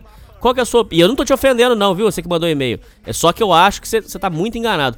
Peçanha, fala tudo que você quiser pra ele aí. Tempo livre. Então, cara, é que eu sempre quis servir no exército, né? Meu sonho sempre foi servir no exército, cara. Mas, tipo, eu passei todas as etapas. Aí chegou na última etapa lá, uma das últimas, não lembro qual que era, a que você tem que ficar pelado lá e tossir. É, passei também. Eu reprovei, cara, no teste de. É, como fala, o, de visão. Eles pediram pra me tampar um olho e olhar pro, pra parede lá e identificar as letras. Eu nem cheguei a fazer o teste. Eu falei pra pessoa que tava lá, moço, é que eu esqueci meu óculos em casa. O cara só olhou pra mim e falou, pode ir embora então. Deu o quê? Não, pode ir embora, você tá dispensado. Eu, cara, eu só esqueci o óculos, não tô incapacitado, eu quero servir. Não, pode ir embora. É um contingente de, de pessoas, pode ir embora. E meu sonho de, de entrar no exército acabou aí. Tanto que tinha um cara lá, cara, na, na fila do, do exército lá, com um cabelão grande, loiro, tá ligado? Bem magrinho. Mano, os soldados lá, cara, que esse cara tudo marombeiro gigante, já aloprou o cara, chegou, pegava o cabelo do cara, começava a cheirar. Ô, fulano de tal, vem aqui, Justin Bieber tá aqui, vem aqui, viva Justin Bieber. Os caras na fila, cara, o cara nem tava aprovado ainda, tá fazendo um teste, os caras já aloprando o cara, mano. É, ô fulano, vem cá. Esse daqui tá na minha equipe já, hein? Eu quero o Justin Bieber na minha equipe. Daí ficou zoando o cara, mano. Putz, velho. Eu acho que seria uma experiência boa, cara. O, o que eu tenho de noção do exército foi que o- alguns amigos meus me contou. Pode ser totalmente errado, eu não sei porque eu não vivi. Vou falar o que me falaram. Que no primeiro ano você vai ser o Rambo, cara. Você vai acampar, vai atirar, vai pular de, de, de helicóptero, vai escalar montanha, vai comer coisa do chão, vai fazer de tudo. Um ano você vai treinar pra caralho, você vai sofrer pra desistir. Aí parece que depois de um ano, como- quando você já garante o seu emprego lá, você já tá treinado, aí eles vão treinar a próxima remessa de gente, aí que você vai virar porteiro, vai virar cozinheiro, faxineiro, essas coisas. Que é pra fazer você se desmotivar mesmo e não seguir carreira militar. Mas não sei se é verdade, foi o que me falaram. E em questão Fala isso não é uma puta experiência, cara. nossa, cara, eu queria ter vivido, cara. Tipo, eu com 18 anos, uma acabação, é, fui aprender a ser homem de verdade tipo, em Pernambuco, tomando no rabo todo dia sem ser gay, tipo, me fudendo, tá ligado? É, errando e aprendendo. Mas tipo, se eu tivesse no exército, cara, tivesse ter que aprender na marra, tem coisa, cara, que eu tô aprendendo hoje, com 27 anos. Eu, hoje, com 27 anos, que eu tô morando praticamente sozinho, tá eu e minha mulher aqui, eu tô aprendendo a cozinhar, eu tô aprendendo a limpar a casa, a lavar roupa, a tirar mancha, coisa que era pra ter aprendido com, sei lá, com 15 anos, menos ainda, cara. E coisa que o exército te ensina quando você entra lá, que você tem que se virar. Um amigo meu falou, cara, que se você chegar no exército, o cara pegar um algodão, é, largar assim no seu rosto, assim na sua bochecha, e grudar, você tá fudido, cara. que Você fez a barba mal feita. O algodão tem que passar no seu rosto e deslizar. Se, se não deslizar, você tá lascado, mano. E em questão do, em questão do empre- empreendedorismo, cara, uma coisa que eu percebi quando eu virei empreendedor, que pra galera do Brasil, cara, empreender é você ser dono da van, sei lá, é, é ir na bolsa de valores, ganhar milhões. O cara que tem uma padaria, pra muitos brasileiros, isso não é empreendimento, isso é um emprego próprio, tá ligado? Tipo, ah, ele tem um trabalho próprio, ele não tá empreendendo. E no Brasil eu acho que tá muito atrasado, cara. Eu hoje no meu serviço, cara, tô tirando em média de 1.300 de pagamento. E quando eu tinha minha loja, já teve domingo, cara, de eu fazer mil reais, mil e duzentos reais em um domingo, cara. Caraca. E sem zoa. Aí o cara vir falar que isso não é empreende- empreendedorismo, é um cara que passou a vida inteira sendo doutrinado que você vai ter que trabalhar 60 anos para poder conseguir aposentadoria. Se vai, ele é doutrinado a falar uma vez por ano você tem férias, você tem décimo terceiro, você tem isso, você tem aquilo. E cara, eu tenho uma visão diferente, cara. Eu penso, mano, se eu fizer 100 conto por dia, eu já garanti meu décimo terceiro e minhas férias. Eu lembro que na ba- época você falou assim pra mim, Léo, eu lembro disso. É, que na época você falou assim pra mim, "Er- é, Hernânia, eu não consigo conceber a ideia de que de uma pessoa trabalhar CLT, porque o que eu ganho num dia dá o salário do CLT do cara. Eu lembro que você falou isso pra mim. Léo. Eu lembro. É verdade, cara. Tipo, um dia de serviço meu, tinha uma marmitaria de manhã, uma lanchonete de noite. A lanchonete à noite, ela rendia de 100 a 120 reais, porque eu nunca fiz divulgação, não fazia porra nenhuma, só abria a porta e vendia. Chegava atrasado, saía cedo e fazia de 100 a 120 reais por dia. O Marmitex de manhã fazia 200, 150, 300, era muito variado. E dia de domingo, sábado, assim, que vendia frango assado, é, costela, essas coisas, fazia de 800 para mil. Aí eu não conseguia, cara, me ver voltando a trabalhar em emprego fixo. Eu só voltei mesmo porque eu perdi a cabeça da família e ficou tudo desestruturado, tá ligado? E eu voltei por falta de escolha mesmo, cara. Mas porque eu tenho porque minha- quem comandava era sua mãe. Não é que comandava, cara, que ela era tipo a alma do negócio. O nome da loja era Cantinho da Valda, que era o nome da minha mãe. Tipo, a gente abriu pensando nela, pra ela, que era o sonho dela. Aí depois que o sonho dela acabou com ela num, num caixão, os filhos não, não tinham nem coragem de pisar lá, cara, porque tudo lá lembrava ela, que a alma dela tava lá, tá ligado? A gente Puxa não teve vida. cabeça de voltar e continuar, cara. Aí acabou que a gente fechou e cada um foi pro seu canto. Mas o meu irmão tem um comércio dele lá, ele é cabeleireiro, a vida inteira foi motoboy, nunca trabalhou pra ninguém. Hoje tem Hornet, tem na garagem, tem moto boa, tem carro bom, tem tudo que ele quer. Sem- Sempre trabalhando pra ele. E eu tô com meus planos, cara, de voltar com a minha lanchonete de novo. Eu vou começar por baixo, é, comprar uma barraquinha de cachorro quente e vou aos poucos voltar, cara. Porque também eu tô trabalhando de CLT contra a minha vontade, cara. Essa é a verdade. É isso aí. Ô, deixa eu falar mais uma coisa pra você, só pra gente, antes de ir pro próximo e-mail. É, é- essa questão que o rapaz falou aqui que exército é só pra limpar privado, essas coisas, isso é, é delírio, é loucura, cara. Ah, cara, o a experiência que os meus amigos me contou aqui, né? Eu falei, eu não sei dizer se é verdade ou não. Mas meus amigos falou, cara, que durante um ano, um ano inteiro, você vai viver a vida de, de, de filme, cara, de Rambo. Você vai treinar com tudo quanto é arma, com tudo quanto é experiência. Mas depois que passa um ano, que você já garantiu sua vaga, o seu emprego, o seu salário, os caras meio que querem que você sai. Que eles querem que entra outra remessa de gente. Aí eles botam esses caras que tá fixo pra virar porteiro mesmo, Pra poder desmotivar os caras e sair, pra não seguir carreira. Porque meu amigo falou, cara, que tava ganhando dois salários é, dois salários mínimo, as- a- tudo tudo que eu tenho de, de ganhar lá de benefício que eu não sei qual que é, ele ganhava. Ele falou que tava bem na vida, mas só que o tédio era tanto que ele pediu demissão do negócio, que não aguentava mais. Aí eu não sei se é verdade ou não, cara, mas foi o que ele me contou. Bom, ah, vamos pro próximo e-mail aqui. Emissol. É, salve, salve, bom da boca, tudo bem? Essa é a minha visão sobre Emissol, que é mãe solteira. Mãe solteira é o pior. pe- é o- é- isso aqui é o e-mail que eu tô lendo, tá? Se você quiser interromper, eu, pelo amor de Deus, interrompe aí. Eu tô ouvindo aqui pra formular as ideias na minha cabeça. Então eu vou, vou ler aqui a opinião dele. Mãe solteira é o pior pesadelo para um homem, principalmente para os betas. Para o início, para o início de conversa, eu não estou dizendo para você não pegar mãe solteira. Claro que deve.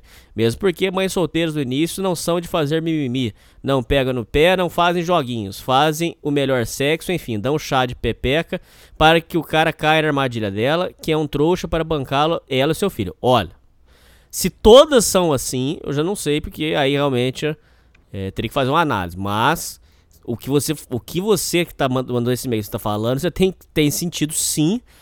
Eu já passei e eu sei do que você tá falando. Porque é, no começo, ela, como ela tá no desespero para empurrar a criança, isso é fato mesmo, isso acontece. Vamos falar o português claro aqui. É, ela tem que empurrar a criança para um. Ela, no início, a, a mãe solteira é um amorzinho, cara. Viu, ouvintes? A mãe solteira no início é um amorzinho. Ela dá um sexo de primeira, de primeira. Você fala assim, caraca, como que essa mulher tá solteira? Meu Deus do céu. Ela é super carinhosa, que não sei o que. Rapaz do céu, depois que você já botou a criança dentro de casa, aí a fatura vai chegar, viu, cara? Aí, aí, aí você vai ter um, você vai ter uma surpresinha aí, porque ela vira um capeta, você pagando danoninho e você fazendo compra. Rapaz do céu, a coisa é feia. Você já, você já ficou com mãe solteira ou, ou, ou Peçonha? Eu já, cara. E aí?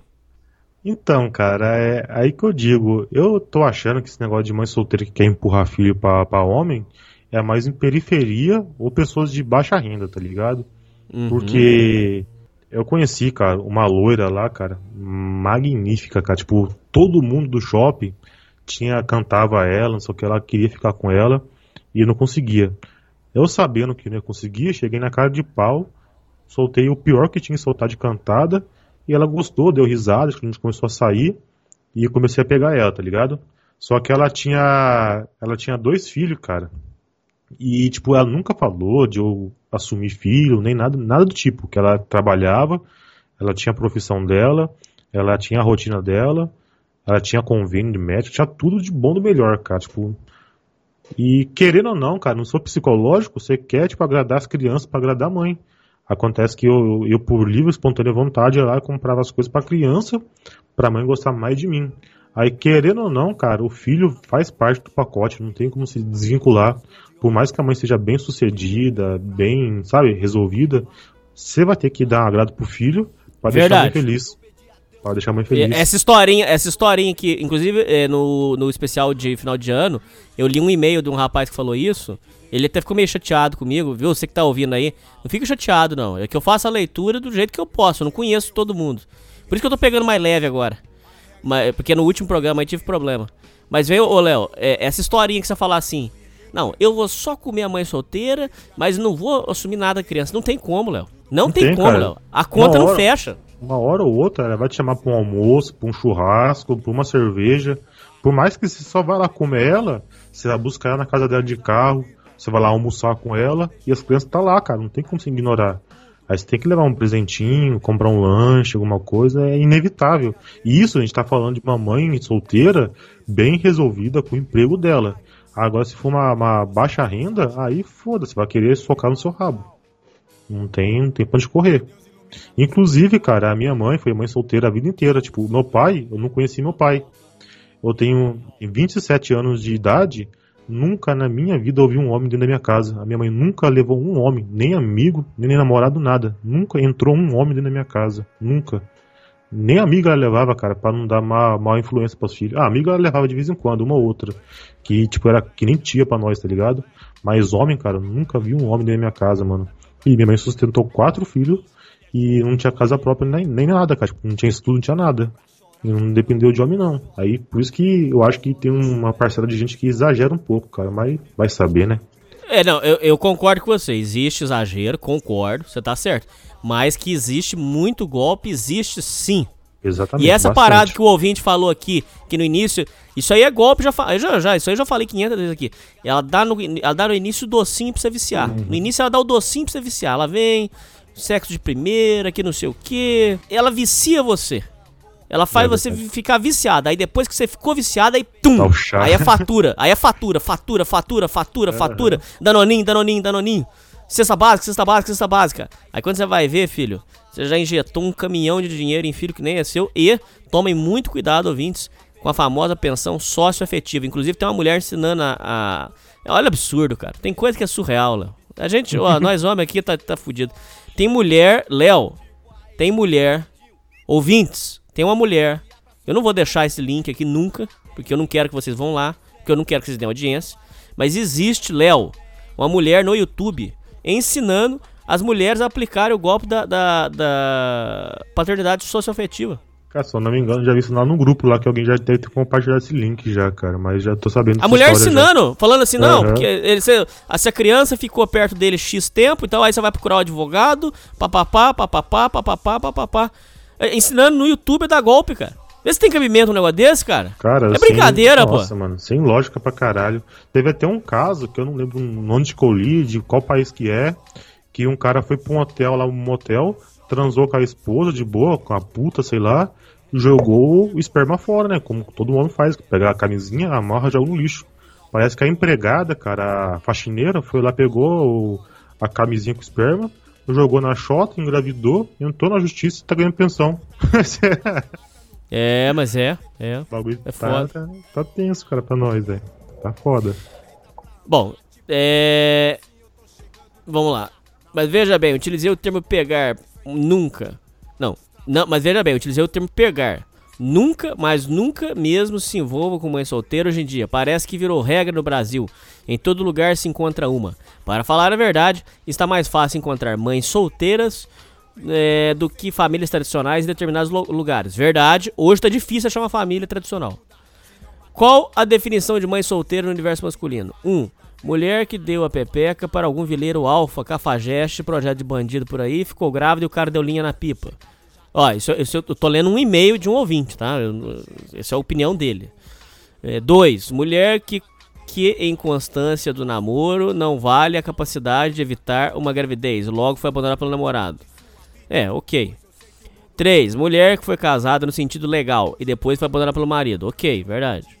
Quatro, viúvas. Nem vou comentar, mas pois é raro co- acontecer. É, é. Mas acontece. Bom, vamos falar das mães solteiras que se enquadram no número um. É, imagine você se envolver com esse tipo de mulher. Então ele tá falando das mulheres que se envolvem com vileiro, alfa, cafajeste, projeto de bandido. Tá. É, podendo ter muitas variantes daquela, desde aquela vileira que engravidou até a patizinha que liberou para um playboyzinho. Em ambos os casos, elas querem alguém que lhes dê o conforto para si próprios e para o, re- o rebento. Por mais que a mulher, nesse caso, possa ter condições, não importa. Só o que ela vai querer sugar de, é- de você emocionalmente não vale a pena. Concordo. Você quer ser casado ou namorado de uma mulher que todos sabem que sentou em várias. O que é? Você quer ser casado ou namorado de uma mulher que todos sabem que sentou em várias pirocas e ainda por cima engravidou. O mínimo que essa mulher deveria ter feito era ter se cuidado para que não engravidasse. Essas mulheres geralmente são instáveis emocionalmente, pois são um código falho da Matrix. Lembre-se na Matrix, as mulheres passam a vida rejeitando homens até um certo de certa forma humilhando. Porém, ao ter filho nessa condição, o jogo vira. E elas são marginalizadas. Que continuem assim. Tá, deixa eu te falar uma coisa pra você, pra vocês ouvintes. É porque eu tô, eu tô pegando bem leve aqui, porque é um assunto muito delicado. Eu sempre chego descendo a bota quando falo de mãe solteira, mas aqui eu vou pegar leve com você por causa do seguinte. Vou te explicar por quê. Não é que eu tô fugindo do assunto, não, viu, ouvintes, nem eu, Léo. Mas é porque eu tô pegando leve, porque é, existem casos e casos. É tão sensível falar disso. Por exemplo, Ah, não, cara, É. pra nós que tá te ouvindo, a gente sabe sua opinião, acho que não tem nem pra que você pegar leve, você tem que falar o que você pensa mesmo, senão acho que é aí que os ouvintes vai ficar brabo. Mas não, mas é porque no último programa eu tive problema, porque o cara falou, pô, Dani, mas você interpretou de uma forma, então vai ficar uma situação meio chata, mas enfim. Ah, tá, eu vou. Tá, mas. Não, mas vamos lá, vamos lá, vamos lá. Deixa eu falar então, tudo bem. Já que você. Já que você provocou aí, então vamos lá, vamos soltar que eu lembro. Eu sou a voz Porque dos eu- ouvintes, cara. Veja bem, Léo.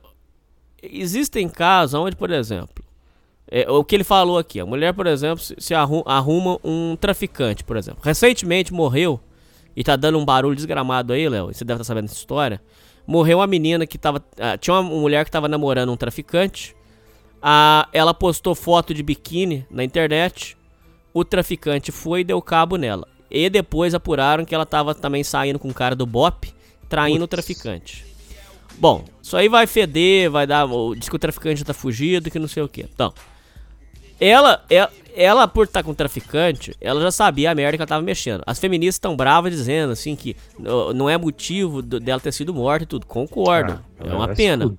Não, concordo, ela não poder. É, é, é, é, tá errado ela morrer, mas quando você se envolve com, com traficantes, coisa que não presta não vai sair. Senão não era traficante. Então, é, você não adianta você mexer com bosta, que, não vai sair nada que preste. Agora, vírgula, põe uma vírgula no assunto. Eu entendo, por exemplo, que às vezes, vamos supor, igual ele falou aqui, é, uma mulher que, em constância do namoro, não teve capacidade de evitar a gravidez, logo depois foi mandada pelo namorado. Essa menina, por exemplo, eu já acho que, que é um caso complicado, porque a menina foi, conheceu o rapaz, a relação tava boa, a relação tava saudável, tava tudo tranquilo. O cara não quis mais e, e terminou o negócio. É um direito do cara, é um direito dele. E é um direito da mulher também que seguir a vida, que ela tem que seguir mesmo. Aí nesse caso, por exemplo, se a gente vem e julga, ah, porque ela, ela é vagabunda, que não sei o que, tá errado, entendeu? Então por isso que eu tô pegando um pouco mais leve agora, porque o ouvinte deu uma catracada em mim e o, e o ouvinte tava certo. Então agora eu tô pegando um pouco mais leve nesse assunto. Porém, porém, tô dando essa volta gigante em você, Léo, e vocês ouvintes, pra dizer o seguinte. A coisa, a, a coisa mais importante, a melhor coisa que a mulher pode te dar é um filho. É a coisa mais importante e é o melhor presente que a mulher pode te dar. O melhor de todos. coisa também, né, mesmo? Tipo, se for para pensar. É- é, existem outras coisas, né, tal, mas o mais importante, o melhor presente que a mulher pode dar é um filho. Esse é o melhor. Esse é o, é o seu descendente, vai ser o seu representante, é, é onde você vai ensinar, é, vai ser a sua, sua, sua motivação na vida. É o melhor presente que ela pode te dar.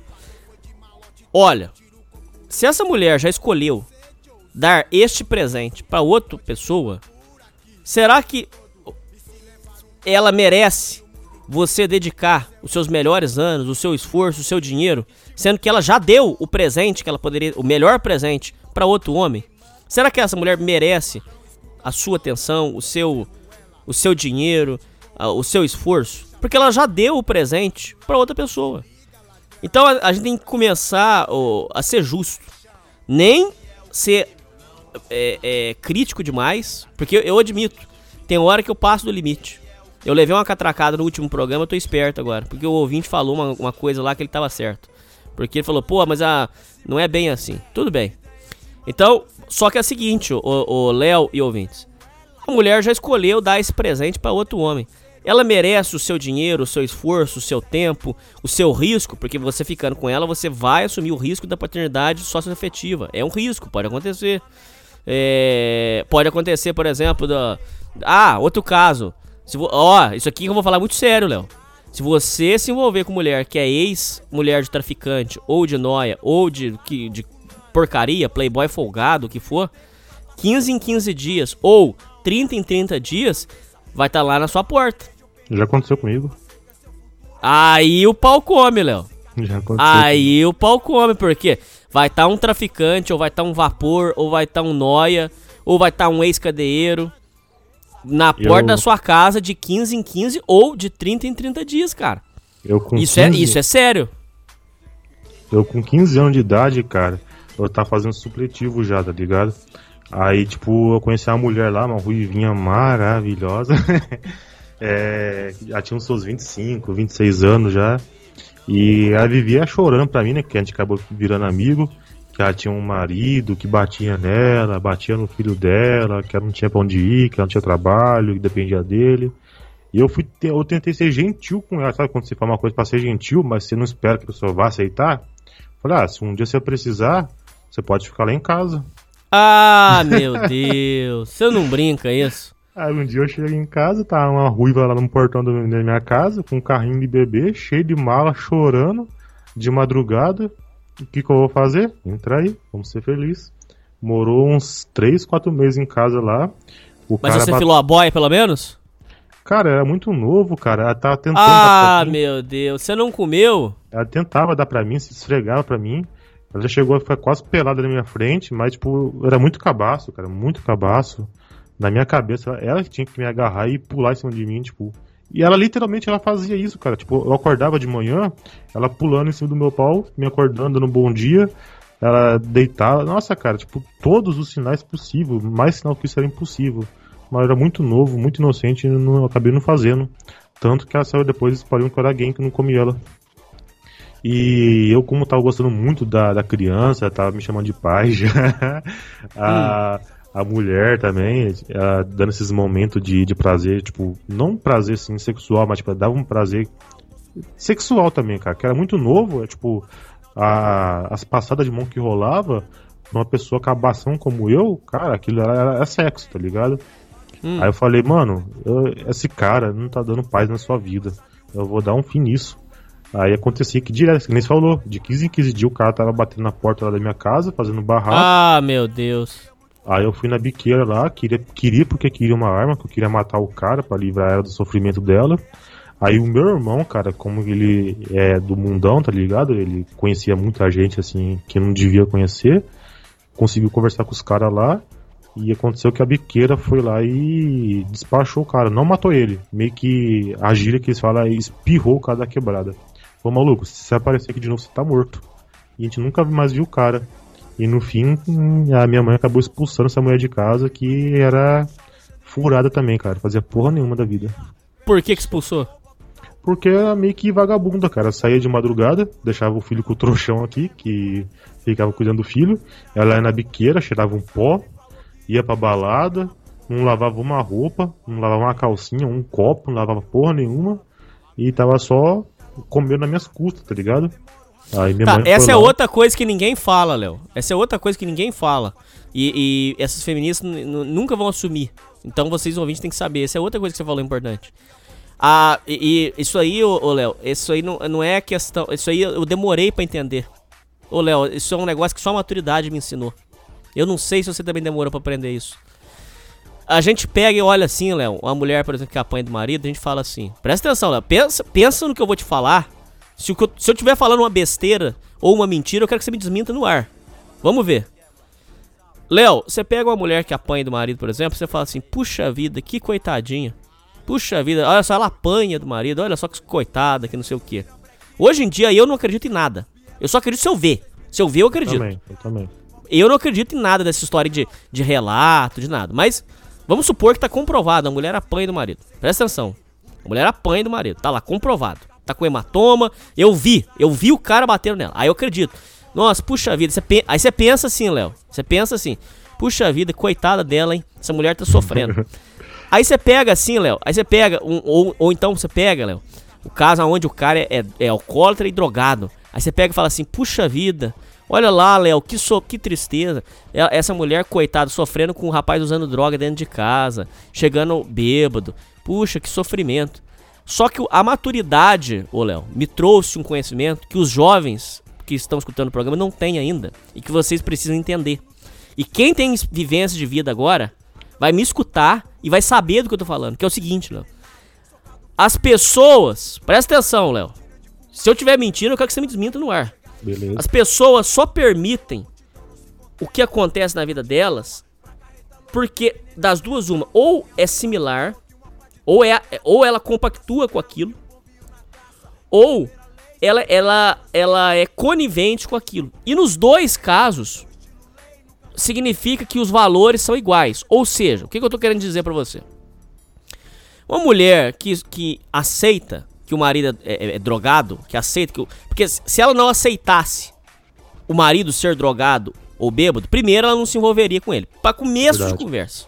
Pra comer. Uma pessoa que presta, uma pessoa que tem um caráter ilibado, uma pessoa, de- uma pessoa séria, uma pessoa que tem credibilidade, não se envolveria com um drogado. Não, Mas o vamos primeiro supor. de tudo. Não, primeiro de Ah. tudo. Pra uma pessoa se envolver com um drogado, que lugares que essa pessoa tem que frequentar pra conhecer essa pessoa? Aí já é Nossa. também. É, já começa por aí. Puta que pariu, isso mesmo. Mas vamos supor, vamos supor que esse drogado, ele é muito bom em esconder. Existem pessoas que realmente usam droga e as pessoas não ficam sabendo. OK, vou dar, vou dar esse desconto pra você. Porque vai ter ouvinte que vai dizer: "Pô, Dani, não seja injusto". Olha, olha pra vocês verem como é que eu tô sendo extremamente justo. OK, este drogado escondeu que usava drogas. Só que quando eles começarem a morar junto e ela começar a usar droga, se ela é uma pessoa séria, com credibilidade, ela não vai aceitar que esse cara usa droga, usa dro vai usar droga dentro de casa, vai usar droga perto do filho dela. Então, se ela é uma pessoa séria, Léo e ouvintes, se ela é uma pessoa que tem caráter, honestidade, ela já não vai aceitar que use que um cara cheire pó na casa dela. Ela não vai aceitar que um cara fume crack e venha morar na casa dela. Ela não vai aceitar que um cara fique baforando lança na casa dela. Ela não vai aceitar que uma pessoa tenha possua drogas dentro da casa dela, porque uma- ela é uma pessoa séria. Se ela, aí veja bem, Léo, aqui que tá a pegadinha, que os ouvintes, muito ouvinte vai cair nisso, infelizmente. Porque eu já caí, Léo. E você também acabou de contar aí. Só que a mulher vai virar assim, vai falar assim pra você, Léo. Não, mas eu não uso nada. Eu não uso nada, eu não uso. Pode não usar mesmo, eu não uso. Só que o fato dela aceitar que o cara usa, ela já não é mais coitada. Porque se ela não é usuária de droga, ela é, no mínimo, no mínimo, pra ser generoso, ela é no mínimo conivente. E ser conivente faz ela ter o mesmo valor. Ou seja, eu tô, eu tô dando essa volta, Léo, pra dizer o seguinte: não existe essa história assim de coitadinha. É com a pessoa que presta, Léo, larga e acabou. Essa história de tomar uma surra, ah não, mas é, eu vou dar uma chance, eu vou desculpar, é bosta igual. Ele é um agressor de mulher e ela é uma sem vergonha. Só que isso a gente não pode dizer porque a mídia feminista vai escrachar, vão ser perseguidos, vão botar na cadeia. Isso a gente não pode falar socialmente. Mas a real, a verdade, é que ela apanhou. Uma, uma pessoa séria, que tem credibilidade, uma pessoa séria, ilibada, é, de verdade, o primeiro tapa vai falar: pode ir embora, tô indo embora agora. Ó, não faz nada. E se tiver criança, pega a criança, já tira, acabou. Não vai ter. Não existe essa historinha de segunda chance, terceira chance, quarta chance. É a mesma coisa com droga.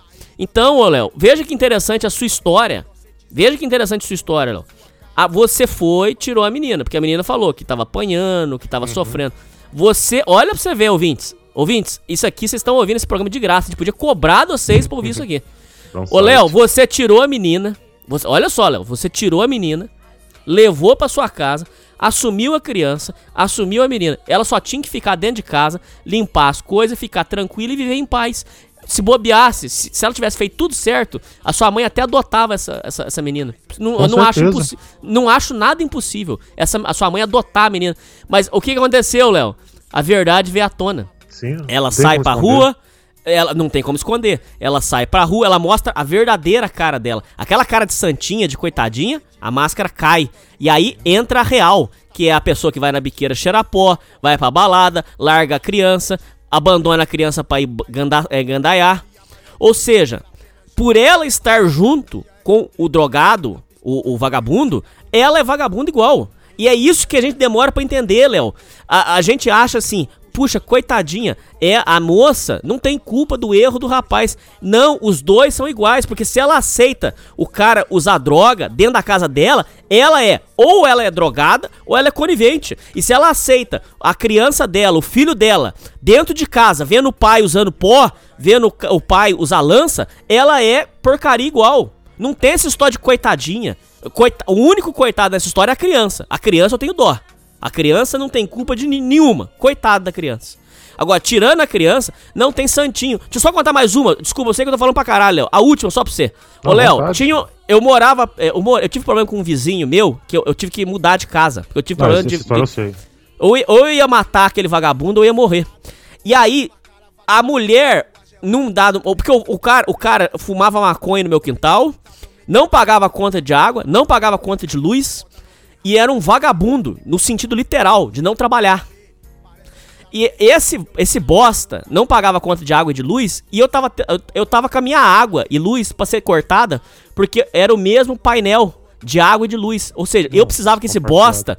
Eu dava, eu dava o meu dinheiro da conta, e eu precisava que esse bosta pagasse a, a parte da conta dele pra, pra quitar. Tanto é que várias vezes eu tive que pagar a conta e depois ir cobrar ele direto. Falar, ó, tive que pagar do meu dinheiro, agora você vai me pagar a minha parte. Isso ganha um salário a- ainda, hein? Exato. E aí, olha que interessante, Léo. Olha que interessante, ouvintes. A mulher dele, em dado momento, apareceu e falou assim: Não, eu não. Ó, a partir de agora, quem vai resolver o problema das contas aqui em casa vai ser eu. E outra coisa, acabou a zona. Eu vou resolver. Eu não concordo com as coisas que o meu marido faz. Eu vou resolver o problema agora. Mentira, Léo. Du- duas semanas depois, tava a fumação de maconha no meu quintal, com ela e ele fumando maconha junto. E ela não pagava. Ela voltou a não pagar conta, ela voltou a dar problema. É, é, é o famoso jogo do policial bom e policial ruim. No futuro eu vou trazer isso aqui. É o jogo do policial bom e policial ruim. Ela apareceu como se fosse a, polici- como se fosse a policial boa. Falando assim, não, porque é, eu não concordo com ele. Mentira, Léo, mentira. Se ela tá junto com ele, ela, ó, ou ela é conivente com os erros do vagabundo, ou ela é bosta igual. E no caso ela era bosta igual. Drogada, é, fumando maconha com o bebê recém-nascido dentro de casa, no quintal, é, não pagava a conta. Ou seja, a gente vive uma ilusão, Léo e ouvintes, de que ela é a coitadinha. Agora, e a culpa é dele. Ou vice-versa. O, o- oposto também é verdadeiro, viu, Léo? Que seja dito. A mulher ganda, gandaieira, é, é, cachaceira, tudo. E o cara fica dentro de casa, por exemplo. Você vira e fala assim: puxa vida, olha, coitado dele, hein? O fulano é corno. Puxa vida, o fulano ele é corno e ele não merece. Mentira.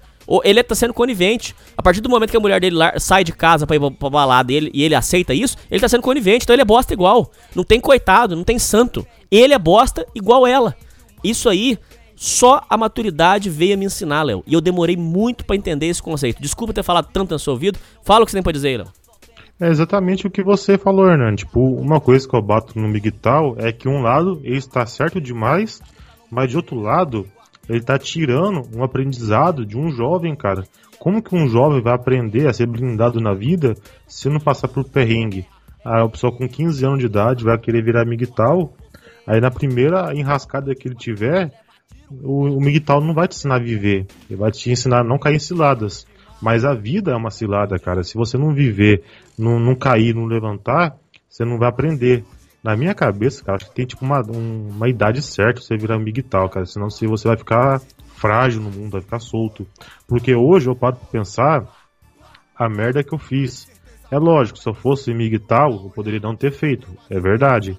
Mas o que eu poderia ter feito de errado se eu, se eu fosse também? Tem várias vertentes, sabe? Porque pensa só. Esse cara que, que batia nessa mulher, que era abusivo, não sei o que lá, que teve que ser expulso pelos traficantes, senão ele ia morrer. Hoje eu paro a merda que eu fiz, cara. Olha só, mano. O cara era trabalhador. Por quê? Porque ele sustentava um aluguel, uma mulher e um filho. A única coisa que ele queria era a mulher dele, cara. Ele amava ela. Tanto que ele foi atrás da mulher, mesmo sabendo que estava com outro homem. Enfrentando um bandido e tudo. Essa mulher, cara, cheirava um pó. O sonho dela era ser a dançarina, dançarina dos Havaianos, que era o que fazia sucesso na época. Ficava o dia inteiro é, rebolando o cu lá, tentando fazer ensaio de dança de Havaianos. É, dava pro professor da escola lá escondido. É, ia pra festa. Porra, velho, hoje, com a consciência que eu tenho hoje, eu ajudaria ele a bater nela, cara. Porque ele tem razão, cara. O cara só se fudeu, velho. E, a gente acaba. Ah, cara, sinceramente, eu não sei nem o que pensar dessa porra. É uma maturidade que eu consegui, que eu aprendi, me fudendo. Que se for para ensinar a pessoa, cara, não tem como se ensinar. Esse é um tipo de, de, de aprendizagem que você não vai conseguir passar para alguém pelo YouTube. Você vai conseguir passar vivendo, cara. Não tem explicação. Fala, Hernan, você consegue ensinar pro seu ouvinte a se livrar de uma cilada que você passou nesse estilo, cara? Não tem como ensinar uma coisa dessa, cara. Não. Tem certas não. coisas que é malandragem de rua, que nem você fala. É a malandragem de É. rua que vai te ensinar. O meu irmão, cara, com 10 anos, ele aprendeu tudo que eu tô aprendendo agora com 27. Ele mesmo fala isso pra mim. Pô, Léo, quando eu tava lá, cara, aprendendo a viver, você tava jogando Playstation. Agora você tá aprendendo agora o que eu aprendi com 10 anos. Que é mexer numa moto, fazer uma comida, é, conversar na rua, conversar no emprego, é, achar um emprego, me virar quando não tiver um emprego. Isso tudo meu irmão aprendeu com 10 anos. Eu tô aprendendo agora, com 27. Isso você vai aprender num canal do YouTube, você não seguindo alguma filosofia de vida, Red Pill, não sei o que lá, Pill, Megital. Não, cara, você vai aprender vivendo. Quanto mais cedo você viver, quebrar a cara, mais você vai aprender. O meu irmão aprendeu com 10 anos e eu tô aprendendo com 27. Aí que eu digo, cara, é complicado demais. Bom, eh, veja só tudo que eu disse acima é baseado apenas na mulher que tem apenas um filho. Tudo isso se multiplica conforme a quantidade de filhos, o que não deixa de ser comum. Eu, por exemplo, conheço mulheres que têm três filhos de pais diferentes, ou então mulheres que têm dois filhos do namorado, isso mesmo, namorado. As mães solteiras número 2, ou seja, ele tá falando do número 2 é que tem constância no namoro, mas não teve capacidade de evitar a gravidez, tá? As mães solteiras número 2 têm o mesmo defeito e problema do número 1, um, porém ela não foi responsável o suficiente para, em primeiro lugar, não engravidar, supondo que a gravidez foi um acidente.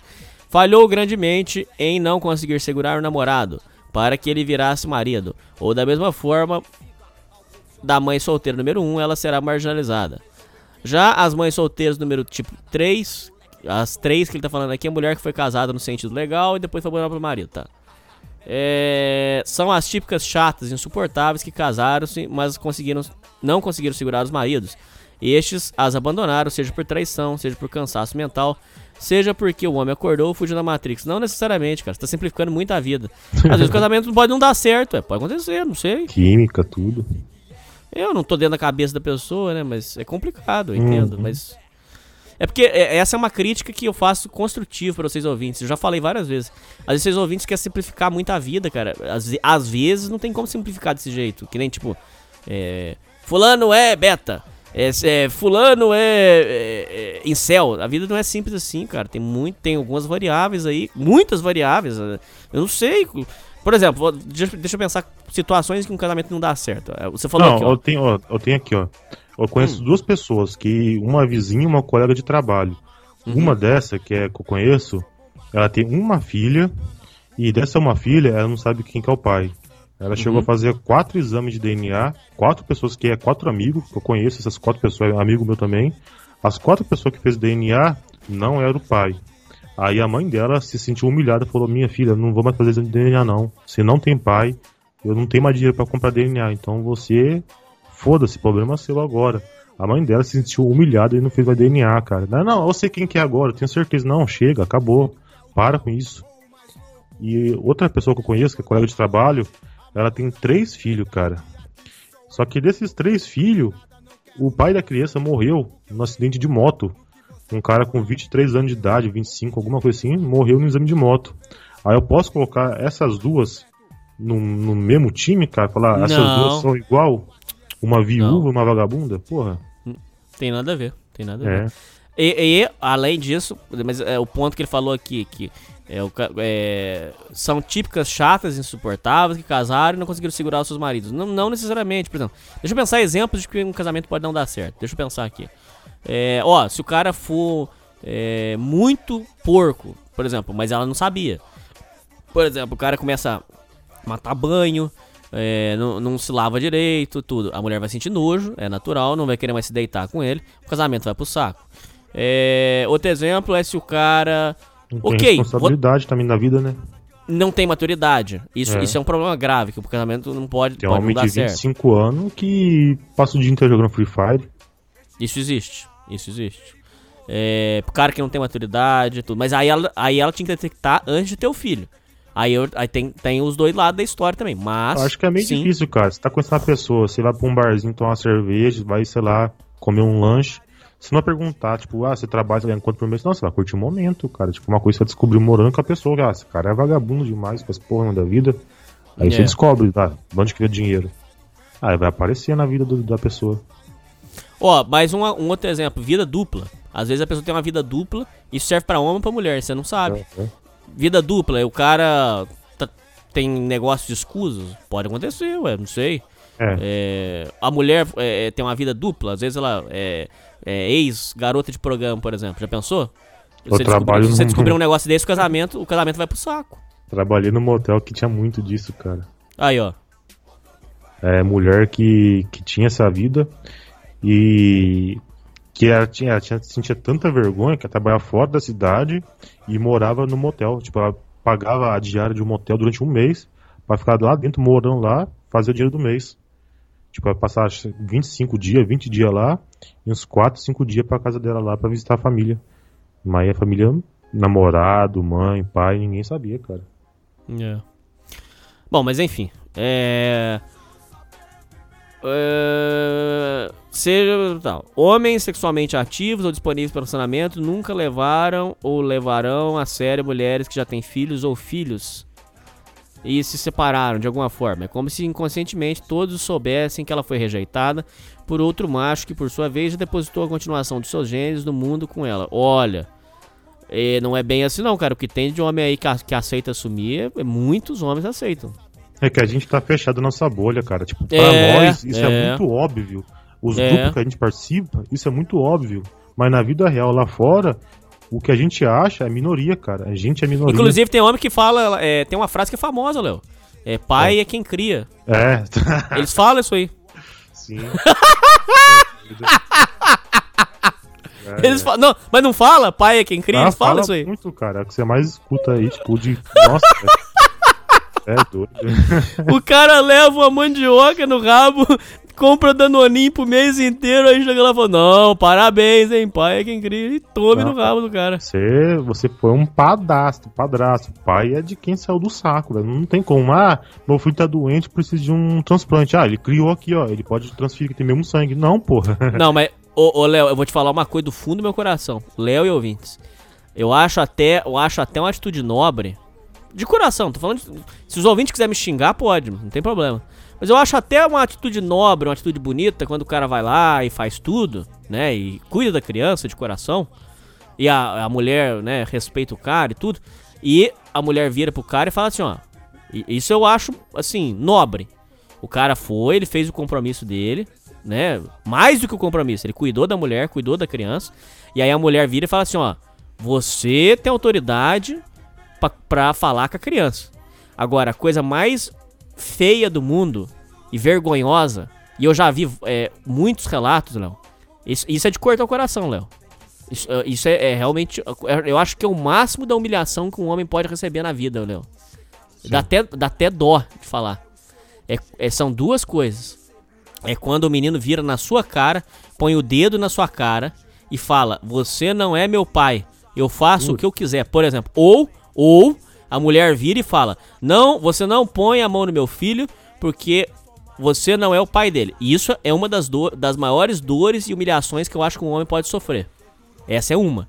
E a segunda é quando o menino vai conquistar alguma coisa uma formatura de ensino médio, uma formatura de faculdade. E eu ouvi um relato desse, ô, ô Léo. O cara chorava de contar essa história, Léo.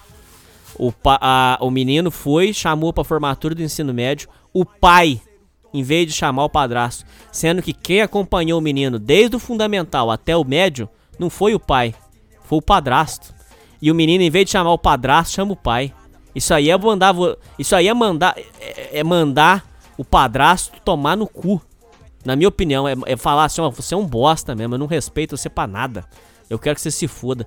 E esse menino, além de ser ingrato, além de ser ingrato, ele fez uma, uma, uma maldade contra esse padrasto. Porque o mínimo que ele tinha que ter feito era chamar do padrasto.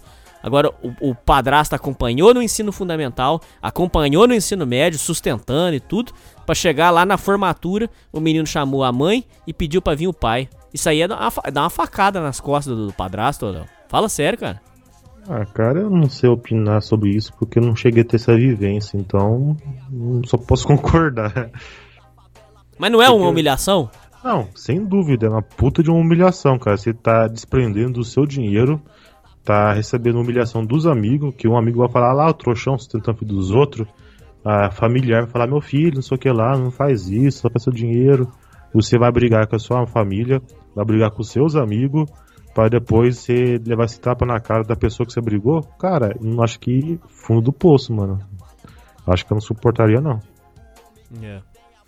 Bom, só vamos terminar aqui o e-mail do cara, vambora. É, existem raríssimas exceções de homens que aceitam tal condições, como betas e homens fracos emocionalmente. Não, você tá errado. É porque o- Léo falou é verdade mesmo. É, é com vocês ouvintes estão presos na bolha, vocês, vocês não saem pro mundo real. Cara, no mundo real, inclusive hoje, na atualidade, Léo, é considerado moderno, é considerado cool. É É a considerado. nova família moderna. É a nova família. É considerado no- é, essas, essas loucuras aí. O cara vai, assume com três filhos. É, é incentivado, sabe? Que. Novela, Enfim. praticamente. É. A realidade crua é que com mães solteiras todo homem se comporta de forma diferente. Para você que é mulher, já teve filho, mas ainda está sexualmente ativa no momento de ler esse texto, saiba que o cara só vai te comer, usar de alguma forma, te jogar fora na primeira oportunidade. Olha, depende. Muitos sim, muitos vão meter o pé, mas existem muitas pessoas que assumem sim. Isso aí é. Isso aí é, é- é- é relativamente comum, vai, Léo. Não, não é nenhuma aberração. Você acha. Você considera, Léo, uma aberração? Um cara, Cara, aí assumir? Pra mim é, é algo muito comum, Léo. Muito comum, cara. Na minha rua, cara, só conheço uma pessoa que tem um pai e mãe verdadeiro. O resto é do padastro. Aí, ó. Não conheço, tipo, ou, ou a criança lá que cresceu. Esse ouvinte tá contigo. falando besteira, Léo. Tá muito besteira, cara, porque eu tenho a oportunidade de ver dois mundos diferentes. Eu trabalho em condomínio de rico, já trabalhei em vários, e moro em quebrada. Na minha quebrada, cara, que eu moro, só uma pessoa, que é esse cara que eu te falei que é adventista, pai, mãe, irmão, tudo adventista. Ele cresceu com pai e mãe dentro de casa, família bonita. Agora, todo mundo que eu conheço, dos meus amigos, ou não tem pai, ou tem padastro. Já nos condomínios de rico, você não vê esse tipo de coisa, cara. Parece que é família americana. Não sei, não sei explicar. Você só vê família feliz, é, andando no parquinho, vocês fazendo caminhada, andando de bike. Cara, mas na, na nossa realidade, que é a baixa renda, cara, isso é o dia comum do brasileiro. Assumir filho ou nascer sem pai. É, dito isso, tudo acima vou lhes dar um choque de realidade. Para que diabos você vai querer se relacionar com uma mãe solteira que tem que aguentar chiliques de criança, filha adolescente, aguentar ex-marido? Esse eu concordo. A, a parte que você tá falando aqui, ex-marido, ex-namorado, pai das crianças, imagine a cena, você casado com uma mãe solteira e o ex dela vindo buscar os filhos. Aí você vê o cara, um alfa que comeu sua esposa de todos os jeitos. Concordo, até aí, aí ok, ok, não, ok, o senhor argumenta é, é, tem, tem cabimento. Para o carro, apenas para buscar os filhos, olha pra você com cara de dó, pois você além de assumir a ex-mulher, tra- trata do filho dele. E a única coisa que você terá que fazer é pagar a pensão, que a única coisa que ele tem que fazer é pagar a pensão em dia. Ou, se, ou então, inverta a situação. Imagine o ex da sua mulher, um, um vileiro, projeto de ba- bandido, fanqueiro, indo buscar as crianças, ou até as crianças. Como é que é? É, a as crianças. E criando caso com você, te desafiando na frente das crianças. E então dá pra sua mulher. Como é que é? E então a sua mulher imagina é, é também que essa criança eh, já estejam grandinhas, você indo conversar com elas, tentando explicar algo, ou até mesmo re- repreender e ouvir um, sonoro cala a boca, é, isso pra mim, na minha opinião, é o cúmulo da humilhação que um padrasto pode sofrer. Isso pra mim é inaceitável, cara. Cara, o mínimo, o mínimo, o mínimo que uma mulher tem que fazer é virar e falar assim: Ó, você vai assumir a criança? Vou. Você vai ficar comigo? Vou. Então é o seguinte: virar pra criança e falar: Ó, a partir de hoje, esse aí é a autoridade. Se você fizer merda, ele vai dar um tapa em você. Você não tenta folgar. A partir de hoje, ele, ele tem autoridade aqui dentro da casa. É o mínimo que uma, mãe, uma mulher pode fazer em respeito ao homem. Porque esse negócio, isso aqui, cara, pra mim é o cúmulo da humilhação. É a criança virar pra você e falar: Ó, você não é meu pai. Sendo que você sustenta esses projetos de vagabundos, põe comida, leva pro hospital, paga roupa, brinquedos, internet pra ouvir um cala-boca. Ah, pensa que acabou? Não há a menor condição de se relacionar com mais solteiro por um motivo principal: pater- paternidade socioafetiva, sustentar filho alheio e o pior, pagar pensão ao mesmo depois de um suposto divórcio do casal. Levando esse motivo da balança, a resposta é sem a menor condição de se relacionar com a mãe solteira. E aí, depois de tudo isso, ainda vai querer se relacionar com a mãe solteira? Atenciosamente, Val. Tá, é e não é. Eu concordo com você, os riscos são muito grandes. Se for de sopetão, eu recomendo, não se envolva. Assim, de sopetão, pá. Mas é que existem variáveis, por exemplo. é, viúva, por exemplo. A viúva não tem culpa. Igual, igual o Léo falou aí, não tem culpa. Aí- vai que a menina, por exemplo, é, um, é, um- é uma, uma pessoa maravilhosa que vai te ajudar na vida e tudo. De repente você vai crescer na vida muito mais se tiver uma companheira. Não sei, eu não conheço, não conheço a vida de todo mundo, não conheço. Ó, vou dar um exemplo pra você, Léo. É um cara que, que tem uma renda só e, e- e mora sozinho, por exemplo. Ah, se ele, de repente. Vou dar um exemplo só. Vai ter ouvinte agora, vai ficar uma fera comigo. Mas, por exemplo, o cara vai, tem uma companheira. Aí a companheira já, por exemplo, já faz alguma coisinha pra ter uma renda, já vai ajudar ele no dinheiro. E alguma coisinha, uma coisa, pode ser em casa e tal. E, e cuida da casa, e cozinha, e cuida do filho dele, por exemplo. E cuida, ou então cuida da- de uma criança, por exemplo. Aquilo pra ele, por exemplo, é, ele tem uma pessoa dentro de casa que ajuda, que complementa a renda. Aquilo pra ele, ele pode crescer muito mais na vida, muito mais rápido. Ele pode crescer muito mais rápido, porque é, facilitou a vida dele. Eu não conheço o coração, eu não conheço a cabeça, eu não conheço a condição de, de todas as pessoas. Então é. A princípio, assim, de sopetão, eu diria, não se envolva mesmo. Realmente o ouvinte tá certo. Mas existem variáveis e variáveis, e eu não conheço o coração de todas as pessoas, eu não conheço a sua vida. E é uma situação realmente que requer muita preocupação. Ô, ô Peçanha, pra matar aí, o que que você tem pra dizer sobre o e-mail do rapaz pra fechar? Cara, é, por via das dúvidas, não arrisca, cara. Não tem pra que, ah, é exceção, não, cara. Vai sempre na, na cabeça que não existe exceção pra você não se ferrar. Porque eu tenho um amigo meu, cara, que tem um, um padrasto. Tipo, é tão, é tão, sabe, próximo do cara que nunca chamou pelo nome, sempre chamou de pai. E esse rapaz tem outros irmãos e irmãs, sabe? Todo mundo chama o cara de pai. Aí, beleza. Uma da- das filhas acusou o cara de estupro. Falou que ele passava a mão nela, comeu ela, não sei o que lá. Deu briga, expulsão de casa, humilhação. Para depois descobrir que a filha tava, tava virando cracuda e tava mentindo. E o cara tinha razão. Ele voltou para casa, tudo se resolveu. Mas até se descobrir que era tudo mentira, a humilhação que esse cara não passou na vida, com os vizinhos, com os amigos, com os familiares. Cara, não é, não, não tem como ser a mesma coisa, cara. Você não pode educar o filho de outra pessoa. Vamos supor, o meu filho aqui. Se o meu filho crescer fizer merda, eu vou bater nele, eu vou arregaçar ele. Mas eu vou saber quanto, quando parar, quanto bater, e depois eu vou saber chegar e pedir desculpa, porque eu vou ficar com remorso. E agora, se é filho do outro, de outra pessoa, um filho que não é do meu sangue, eu vou bater até descontar minha raiva, foda-se. tá ligado, cara? Não tem como, cara. Não vai, cara. Não, não arrisca, mano. Deixa pra quem. É, é, é isso. É, por via das dúvidas. É, deixa pra, pra quem não conhece aí da vida, que quer se ferrar. É, a, a princípio, assim, de sopetão eu diria, não se envolva. Mas eu entendo que existem variáveis e eu sei que tem ouvintes que assumiram, tudo tá tudo certo, a gente não tem nada contra vocês, tá? Mas os riscos existem sim de assim, de sopetão eu digo, não não se envolva. Não Ah, a se gente não envolva tá generalizando, generalizando É. tudo. A gente tá indo pelas estatísticas, que infelizmente é alta. É, na, na, na maioria das vezes você vai se fuder. Na É. infinita maioria das vezes você vai se fuder. É isso. Bom, é, vamos lá, mais dois só pra matar, Léo. Vai, rapidão. Beleza. Ajuda aos homens. Hernani, divulga essa ideia, essa ideia legislativa de criminalizar a falsa acusação. Temos que ser ouvidos. É, falsa denúncia de estupro. Tornar falsa denúncia de estupro crime hediondo, uma vez que pessoas inocentes têm suas vidas destruídas ao serem injustamente acusadas e presas, ao serem falsamente acusadas de estupro. Penalizar pessoas que falsamente acusam de estupro com a mesma pena que seria aplicada ao réu falsamente acusado. Ok, esse projeto está tá sendo votado na Câmara e eu vou deixar o link na descrição para que vocês ouvintes vão lá e, e votem para que a falsa denúncia de estupro seja levada para o Congresso. E eu acho que o movimento feminista não vai deixar, eles vão barrar. Porque eles dizem que isso aí vai. eh, Eu já ouvi uma, uma feminista dizendo. Olha o absurdo, Léo. Falando assim que isso aí é humilhante pra mulher, é degradante pra mulher ter que provar que foi estuprada.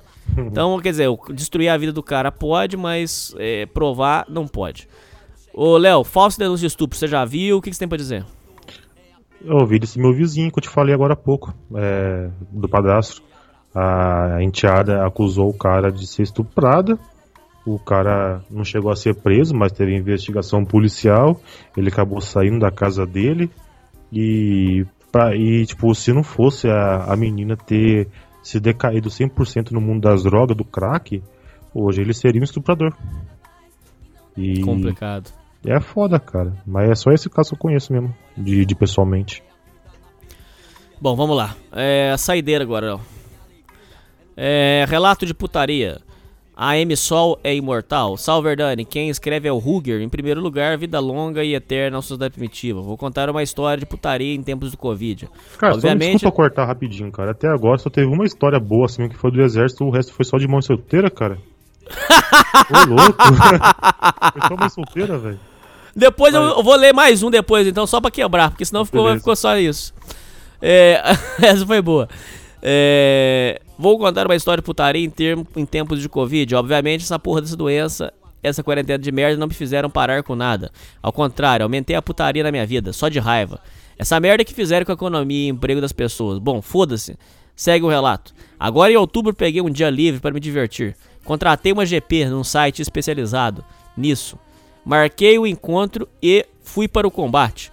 A mulher era branca, de cabelos negros e dona de uma bela rabeta. Bom, pelo menos essa era a foto de perfil do WhatsApp. Chamei no aplicativo e fui direto para o local do, do crime. o local do crime. lá, lá chegando, já começou a pressão na portaria do prédio comercial. Tiraram a minha foto, pegaram a minha identidade, mandaram eu tapar o nariz com máscara. Muito tranquilo. Perguntei se era por causa da fiscalização da prefeitura. Um dos porteiros disse: Não, é por mim mesmo. Uá. Eu Não, respondia, nada a ver. cara, nós somos jovens, isso não nos afeta. Ah, por causa do Covid, entendi, entendi. Após me livrar dessas malas, peguei o elevador e fui quase para o trigésimo andar. Hernani, em cima, em cima a porta do AP tinha uma câmera. Caralho, que pressão, que neura do inferno. Abriu a porta uma morena alta, jovem, meio índia, dona de uma boa rabeta. Já fui entrando e perguntei se era minha GP e ela disse: Não, sou a Camila. A fulana tra- não trabalha mais aqui. Como a mulher era boa, ta- toquei o foda-se. Obviamente, Camila era um nome fake. Ficamos uma hora no quarto. A primeira metida foi boa, mas nada excepcional. Porém, na segunda, dei uma gozada épica na boca dela.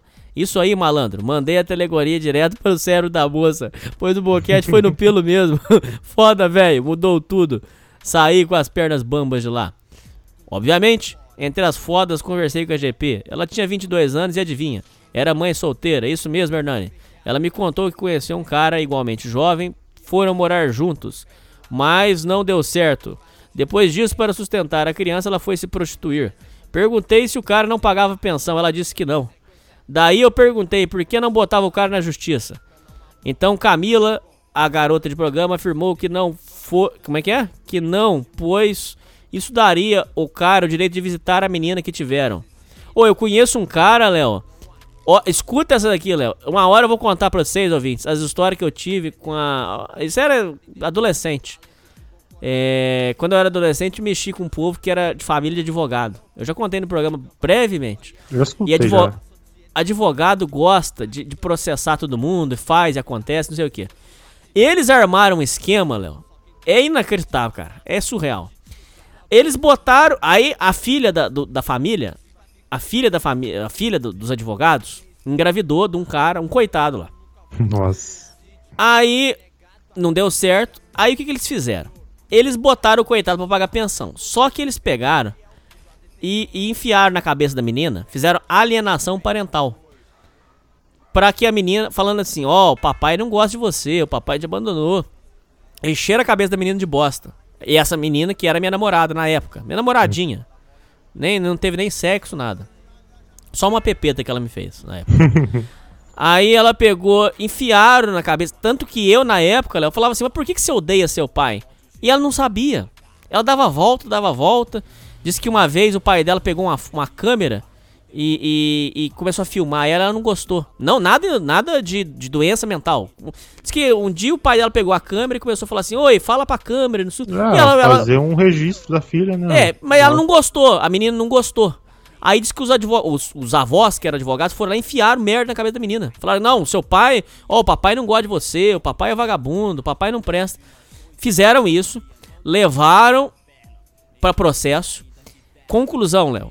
Eles conseguiram na justiça. Eu não entendo, eu não sou um profundo entendedor. Os ouvintes que entendem o que, que os avós fizeram podem explicar pra mim que eu, eu, eu quero aprender. Eles fizeram uma manobra jurídica, o, Léo, que o pai vai pagar a pensão até os, os 18 ou 21 anos, dependendo da, se a menina vai fazer faculdade ou não. Vai pagar a pensão pra menina, mas ele não tem o direito de ver a menina, porque a menina louco. pediu, a- porque a menina pediu em fórum, pediu lá, a criança pediu na nem não era criança, na época já era adolescente. A menina pediu na justiça que não quer ver o pai. Ou seja, o pai é obrigado a pagar a pensão, mas não tem o direito básico de ver a menina. Isso- se, se isso não é. Veja bem, se isso não é, é putaria, eu não sei o que, o que, que é, Léo. Fala, o que, que você pensa disso aí, cara? Ah, cara, eu não consigo nem pensar, cara, em nada pra falar, porque é um negócio tão absurdo que parece Não é nojento? filme. É muito escroto, cara. É, é seu filho, cara. Você ama seu filho, independente do que aconteceu com a mãe, o pai. É, é seu sangue, cara. Uma hora ou outra você vai querer estar presente, vai querer estar. Aí você é obrigado a sustentar esse seu filho até. Cara, eu sei que esse cara ele vai sustentar com, com um amor no coração, que é sangue do mesmo sangue. Mas você não poder ver, poder acompanhar, fazer parte, educar, acho que é o que machuca mais, não é nem questão do dinheiro, tá ligado? Você é, É louco, foda. cara, muito escroto. Bom, a mulher acrescentou ainda que o ex-sogro, com o qual ela ainda mantinha contato, era o dono de uma empresa, ou seja, a família do cara tinha grana. Caralho, velho, olha a cabeça da mulher. Ela deve estar levando umas 20 picas diferentes na buceta toda semana, só para não cobrar pensão e fazer alienação parental contra o ex-marido. Que cabeça de merda, que filha da puta. Veja, realmente, velho, realmente observe como as coisas estão hoje. O cara arranja uma namorada, mete uma filha nela, depois que eles se separam e daí a mulher vira GP. Puta que o pariu, o cara sofre alienação parental de uma GP que com apenas 22 anos já levou umas 200 picas. Para piorar, Camila disse que o ex-namorado ainda era apaixonado por ela. Que situação, Hernani. Se eles voltarem, imagina a cucagem que o cara vai assumir. Bom, cada um com seus problemas. Ah, para finalizar, sabe qual o nome da menina? A filha da GP? sabe qual era o nome? ô- ô? tá escrito aqui pra mim. Você sabe qual que é o nome da, da, da filha da, da- da garota de programa? Você sabe? ô- ô- deixa, eu, deixa eu adivinhar, que eu lembro da Bruna Surfistinha. A Raquel, a Raquel, será? Nada. Agora, a moda, a moda agora é Valentina. Ah, a sim. filha, o nome da filha da garota de programa é Valentina. Essa é a moda. É, então, Valentina virou a, a, a tendência das, das mães solteiras. Ah, Ô, se, ele ô, aí, que fosse Ra- se ele falasse que fosse Raquel, ia ser Jaspion, cara. Ele não tinha. Ô, como a gente só. Já que você fez essa crítica e você tá correto, que foi só, foi só esses assuntos, vamos. vou- deixa eu ler mais um, só pra matar? Beleza. Sempre Então vai, essa. mais um aqui. Agradecimento, ex-CNH. Bom dia, boa tarde, boa noite, caro Hernani. Primeiramente, gostaria de agradecer pelo grande trabalho que está a fazer com seu podcast. Você é um cara bom, vejo que tem um, bom, um coração bacana. Seus conselhos é de um cara bem intencionado e principalmente maduro. É difícil ver isso na internet, um ambiente que favorece o extremismo através do seu anonimato. Muito obrigado, meu irmão, um abraço e agradeço muito as suas palavras. Pois bem, pode me chamar de Rosenberg e deste- neste ano de 2020 só levei porrada. Mas tem algumas questões que gostaria de saber sua opinião. Neste ano, por causa do Covid, perdi uma viagem para o exterior, que ao mesmo que eu estava sonhando em fazer. Depois, minha namorada me deu um pé após 3 anos de namoro, sendo que ela é 6 anos mais velha que eu. Tenho atualmente 27 anos. Cara, você aceita uma, você aceita uma crítica construtiva? Você não perdeu nada, cara. cara, você tá com 27 anos. Ela é Verdade. 6 anos mais velha. Eu acho que você saiu ganhando. Se você aceita uma crítica construtiva, não é pra ficar ofendido. Mas eu acho que você saiu ganhando. Fiquei péssimo, pois moro sozinho numa cidade sem familiares. Me senti sozinho. Não, ok. Aí eu entendo que é pesado pra você. Eu entendo. Eu entendo que o seu fardo é pesado. Ok. Falando um pouco desse término, a guria começou a me negligenciar emocionalmente. Então, então, já era furada. Ixi. Aí entrei em parafuso. Em vez de ficar da minha, fui um gado desesperado. É, aí você foi desesperado, né? Ficava correndo atrás dela e querendo atenção.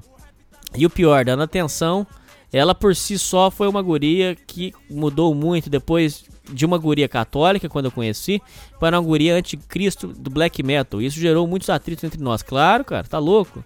Lógico que não dava pra dar certo, tá louco? Chegou até um dia pelo WhatsApp, ela terminou falando que não queria mais. Que o problema é, não é comigo, era com ela. Esses papinhos furados. Isso foi porque no final de semana anterior dormi na casa dela e três dias depois encontrei com ela no shopping que ela trabalha. Ela, eu estava de passagem apenas com um colega meu e parecia estar tudo ok.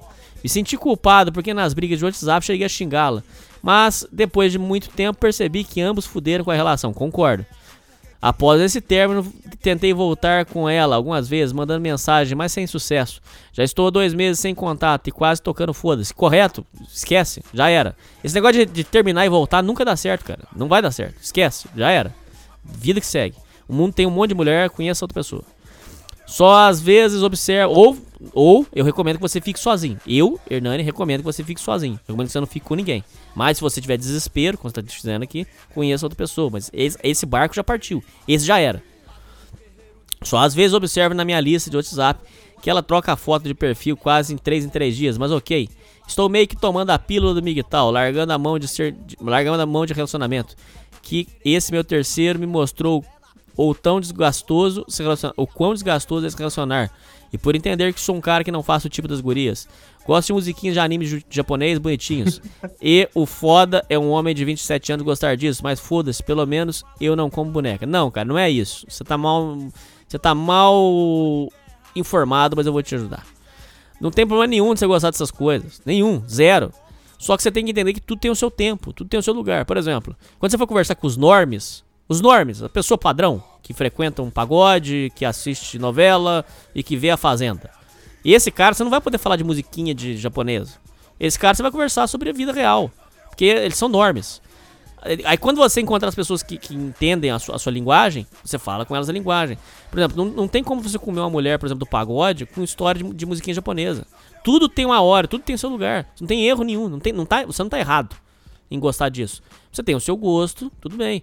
Agora, se, vo- se, for da sua vontade, se você quer conhecer outra pessoa ou outras pessoas, você tem que ter uma, um- uma- uma- uns assuntos ali é, normes. Não adianta, não tem como você forçar esses assuntos de louco com pessoa que não, não, não vai entender. Não é assim que funciona, Léo? É exatamente assim, cara. No meu serviço lá, tipo, me comunico com muita gente. E se eu não falar a língua deles, eu vou ser o estranho da história, não eles vão ser o estranho da história. Aí a gente vai acabar sendo chacota, cara, porque a gente vai pensar diferente da manada. Exato. Tem que- Você tem que se disfarçar, pô. É, e é foda um homem de 27 anos gostar disso.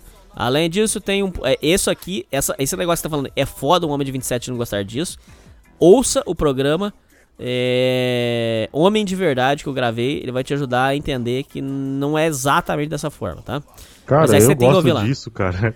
Eu É. boto aqui pra escutar aqui, quando meu filho tá chorando, eu boto pra escutar. Ele se acalma, eu me acalmo, nós dois ficamos felizes. O que, que tem de errado nisso, pô? Tem nada a ver. O, o erro é só a pessoa fazer disso a vida. Aí, aí sim é. é sinal de maturidade. Aí o cara enche uma parede de, de bonequinho de 500 conto, aí já é doença mesmo, cara. É, é. Aí já é imaturidade. Aham. Mas não é questão de homem de verdade, tudo eu explico lá. Os homens tiverem interesse, ouçam. É um dos programas mais importantes que eu gravei.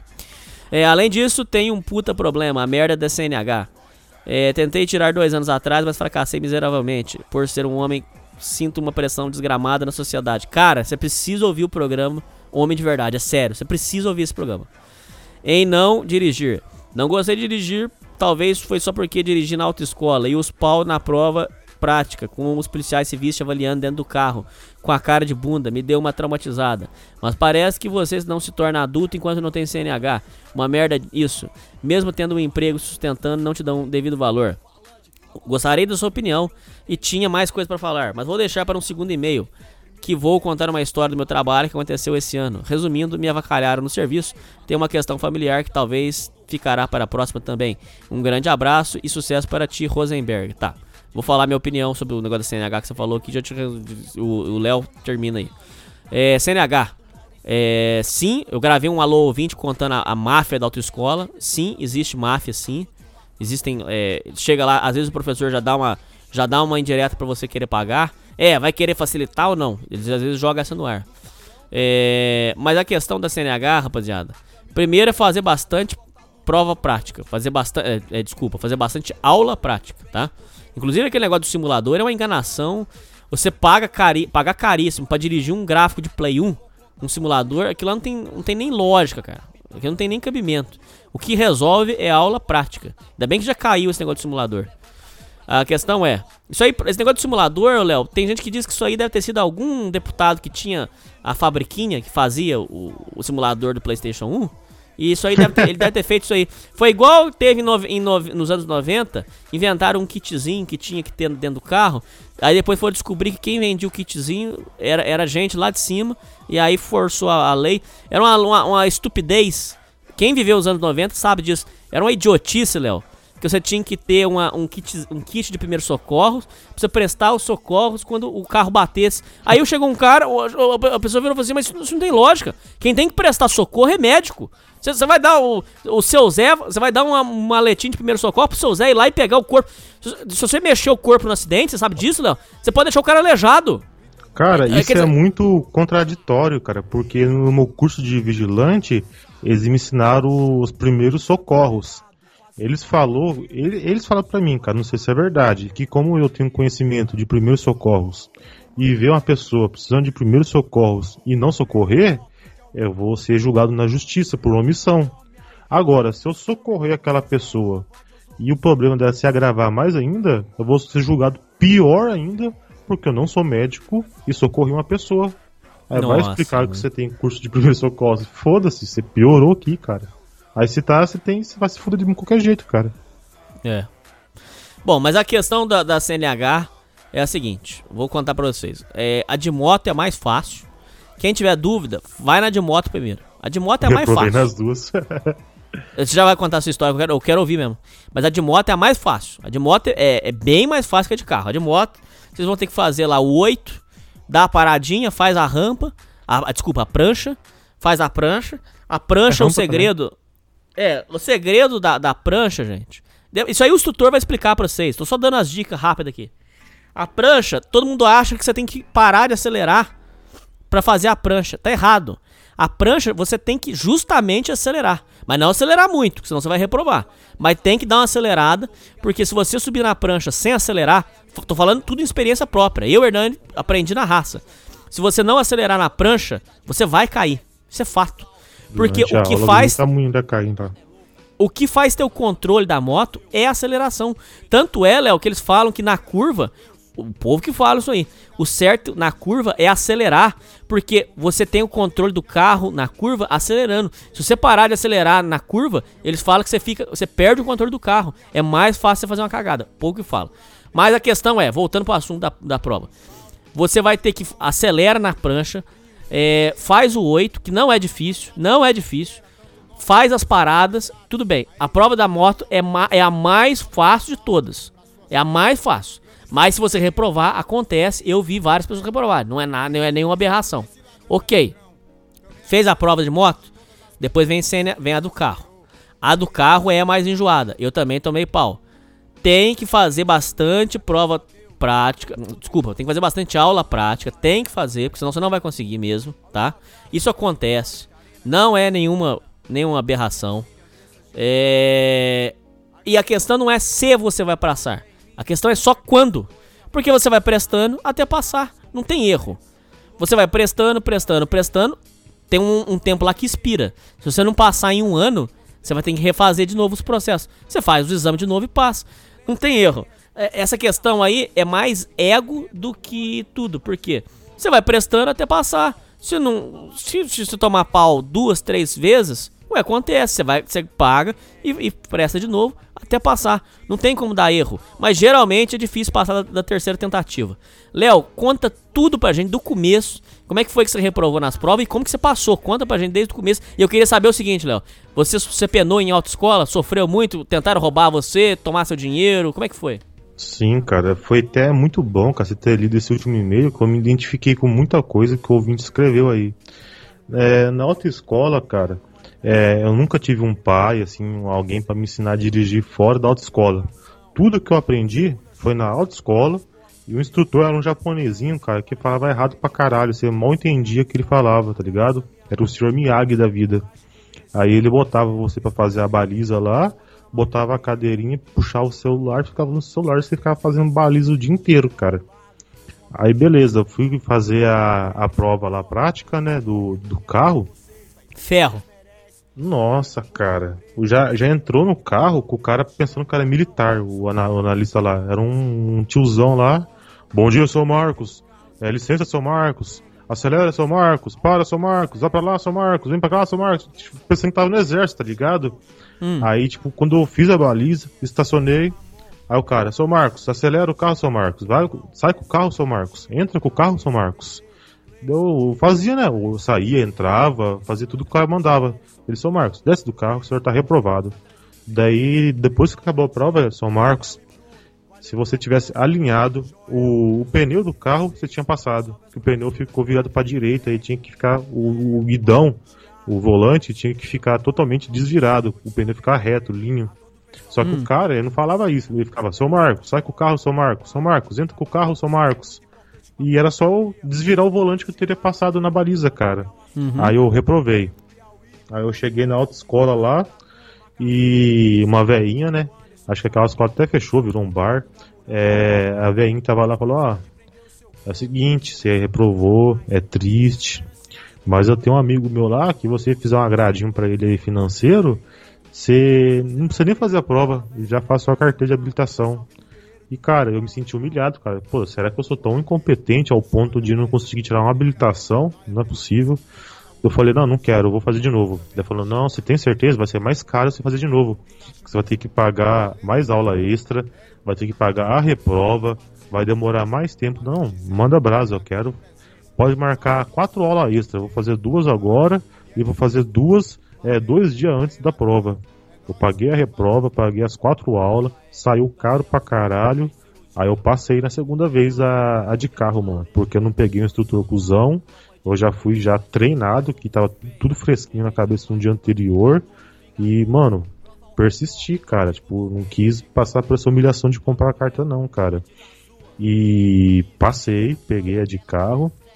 E a de moto, cara, eu reprovei por burrice, por excesso de confiança.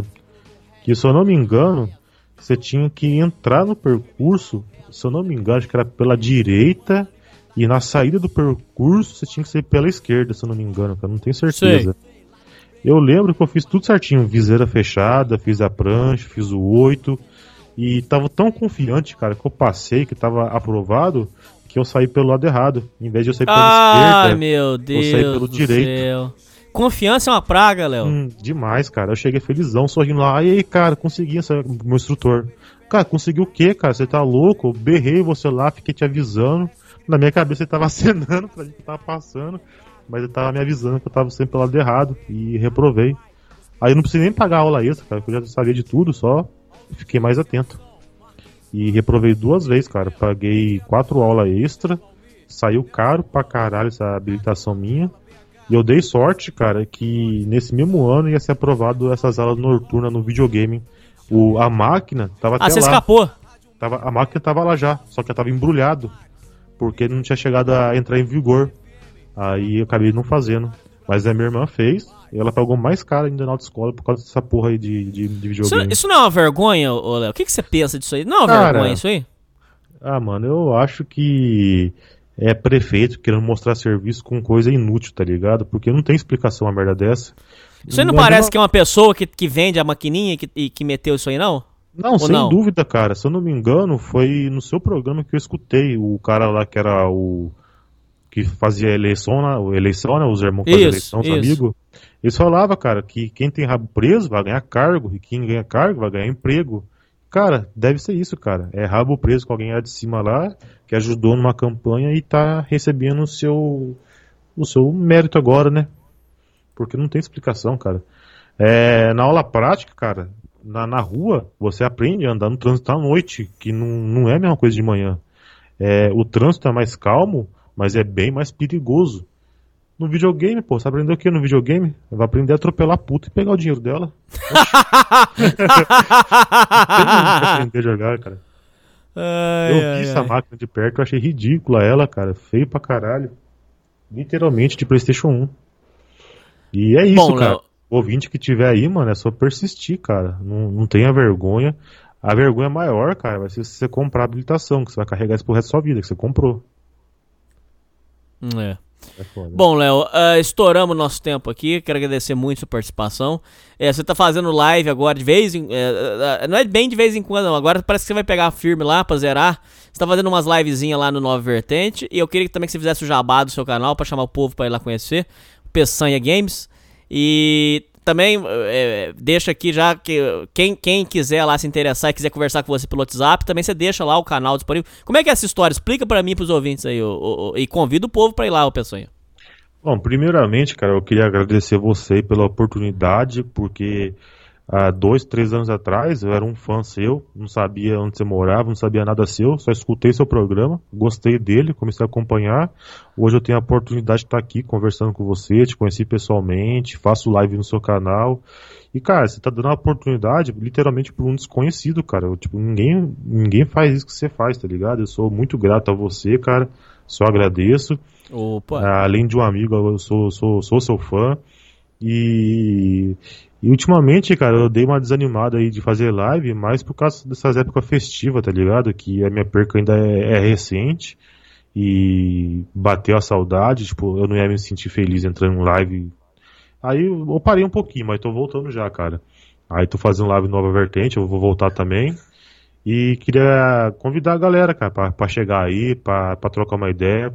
Se alguém não gostou de alguma coisa que eu falei aqui hoje no programa, eu posso ter me expressado errado, falar, falado merda. Cara, vai na live lá, a gente conversa, a gente, a gente debate, a gente esclarece. A gente conversa de boa, cara, sem preconceito. Peçanha Games no YouTube aí, só chegar lá, se inscrever. E a questão, cara, do, do WhatsApp é que eu te falei. Tipo, inscrito que tá comigo há bastante tempo, eu dou valor, cara. Eu sou grato, porque, tipo, tem dias que eu faço live e é figurinha marcada. Todo dia é o mesmo rosto que aparece lá. Aí, se um dia eu crescer no YouTube, cara, eu vou, eu vou ler o chat do WhatsApp, que com a galera que me acompanha com mais tempo, que eu acho que seria o mais justo, mais correto. Mas sem problema, cara. Se o cara me acompanhar, tipo, se eu ver que o cara chegou no meu canal, tá me acompanhando por bastante tempo, não é questão de anos, tipo, sei lá, meses, semanas. Falar, ô Pessan, queria trocar uma ideia contigo no privado. Eu passo meu telefone, converso no privado. Tamo aí, galera. É canal aberto, Essência Gay. Cola aí, vamos conversar, trocar uma ideia. Faço uns vídeos lá de, de, de humor também, faço uns vlogs. E tamo junto, gal- galera. Peçanha Games no YouTube. E mais uma vez aí agradecer o Hernani, cara, por tudo aí, mano. Uma boa parte da minha vida aí eu passei com, com você sem ser gay. Vários, na- vários Natal, cara, ano novo. Trabalhando em posto lá sozinho, cara, 12 horas por madrugada. Sociedade primitiva que salvava a noite, cara. Até hoje ainda salva, ainda, pra falar a verdade. Ô, Léo, eu queria só pedir agora o último conselho seu. Eu queria que você desse um conselho pros ouvintes, como você, agora que você é pai. E eu queria que você desse um conselho pros ouvintes agora sobre a questão de filho. É, você recomenda que os, os ouvintes tenham essa experiência? É, o que, que você tem pra dizer da experiência de um cara agora que é pai pros, pros ouvintes sobre a experiência de, de- de- ser pai? O que, que você tem pra dizer pros ouvintes? Um conselho, assim. Depende de que momento da vida essa pessoa tá vivendo. Se a pessoa tá vivendo um momento feliz pra caralho, que ele viaja, come todo mundo, que tem a vida do sonho, não tem pra que ter filho, que sua vida vai mudar. Agora, cara, que você tá pensando em desistir de tudo, que você não tem um propósito na vida, não tem uma vontade de acordar de manhã, não tem vontade de dormir à noite, não tem vontade de conversar, de trabalhar. Sabe, você tá tipo uma casca vazia andando, cara, tipo, você não tem mais esperança. Porra, velho, um filho vai trazer uma, uma alma de volta para dentro do seu corpo, cara. Você vai ter um objetivo, que é fazer aquela pessoa não passar fome, não passar frio, vai querer que aquela pessoa cresça feliz, com um lar, com um teto, com um brinquedo. Isso vai te motivar a trabalhar, a se cuidar de você mesmo. E, cara, não que um filho seja, tipo, último caso. É, é uma experiência que vai te mudar, cara. Se você tá num momento ruim de sua vida, vai te mudar para uma pessoa melhor. Agora, se você tá num momento ruim, na, num momento bom na sua vida, tipo, tá, sei lá, tá foda pra caralho, tá ganhando dinheiro pra caralho, comendo mulher pra caralho, viajando pra caralho, pô, você vai ter que cortar tudo isso para ficar em casa cuidando de um filho. Aí pode ser que te prejudique. Aí também, se você estiver muito fudido da cabeça, vai no psicólogo primeiro, cara, porque ter uma outra criança é foda, mano. É, mas eu recomendo, cara, ser pai é uma experiência boa, cara, que te dá um propósito na vida. Porque a vida inteira eu pensei nisso, cara, que a vida é uma brincadeira de Deus, cara, que não tem propósito nenhum, é só morrer. Mas quando o seu filho nasce, você meio que, pô, agora eu tenho um propósito. Agora a vida não é só mais morrer. E hoje eu vivo aí com um propósito, cara. Coisa que eu não tinha antes. Que eu recomendo aos ouvintes também que. E tem que escolher bem a mulher, cara. Também não é só quero ter um filho, vou comer qualquer cracuda. Também não é assim, cara. Tem que escolher bem. Não vá fazer merda, ouvinte. Escuta bastante Sociedade Primitiva. Estuda, escuta todo dia podcast. E, cara, não escolhe qualquer uma, cara. Escolha bem, cara. Bem mesmo. Tipo, more com a pessoa no mínimo um ano aí. Porque em um ano de convivência você vai conhecer a pessoa. Aí você vai poder ver se pode ser ou não a mãe do seu filho. Mas é uma experiência boa que eu recomendo. E é essa aí. Bom, é isso aí, ouvintes. É isso aí, Peçanha. E falou! Falou, rapaziada. Tamo junto. Obrigado. I smoke too many cigarettes. My back always hurts. I procrastinate and I scribble my words, subject to a lifelong curse. I used to walk around so tall, a good-looking kid with no problems at all. I had this world at my fingertips.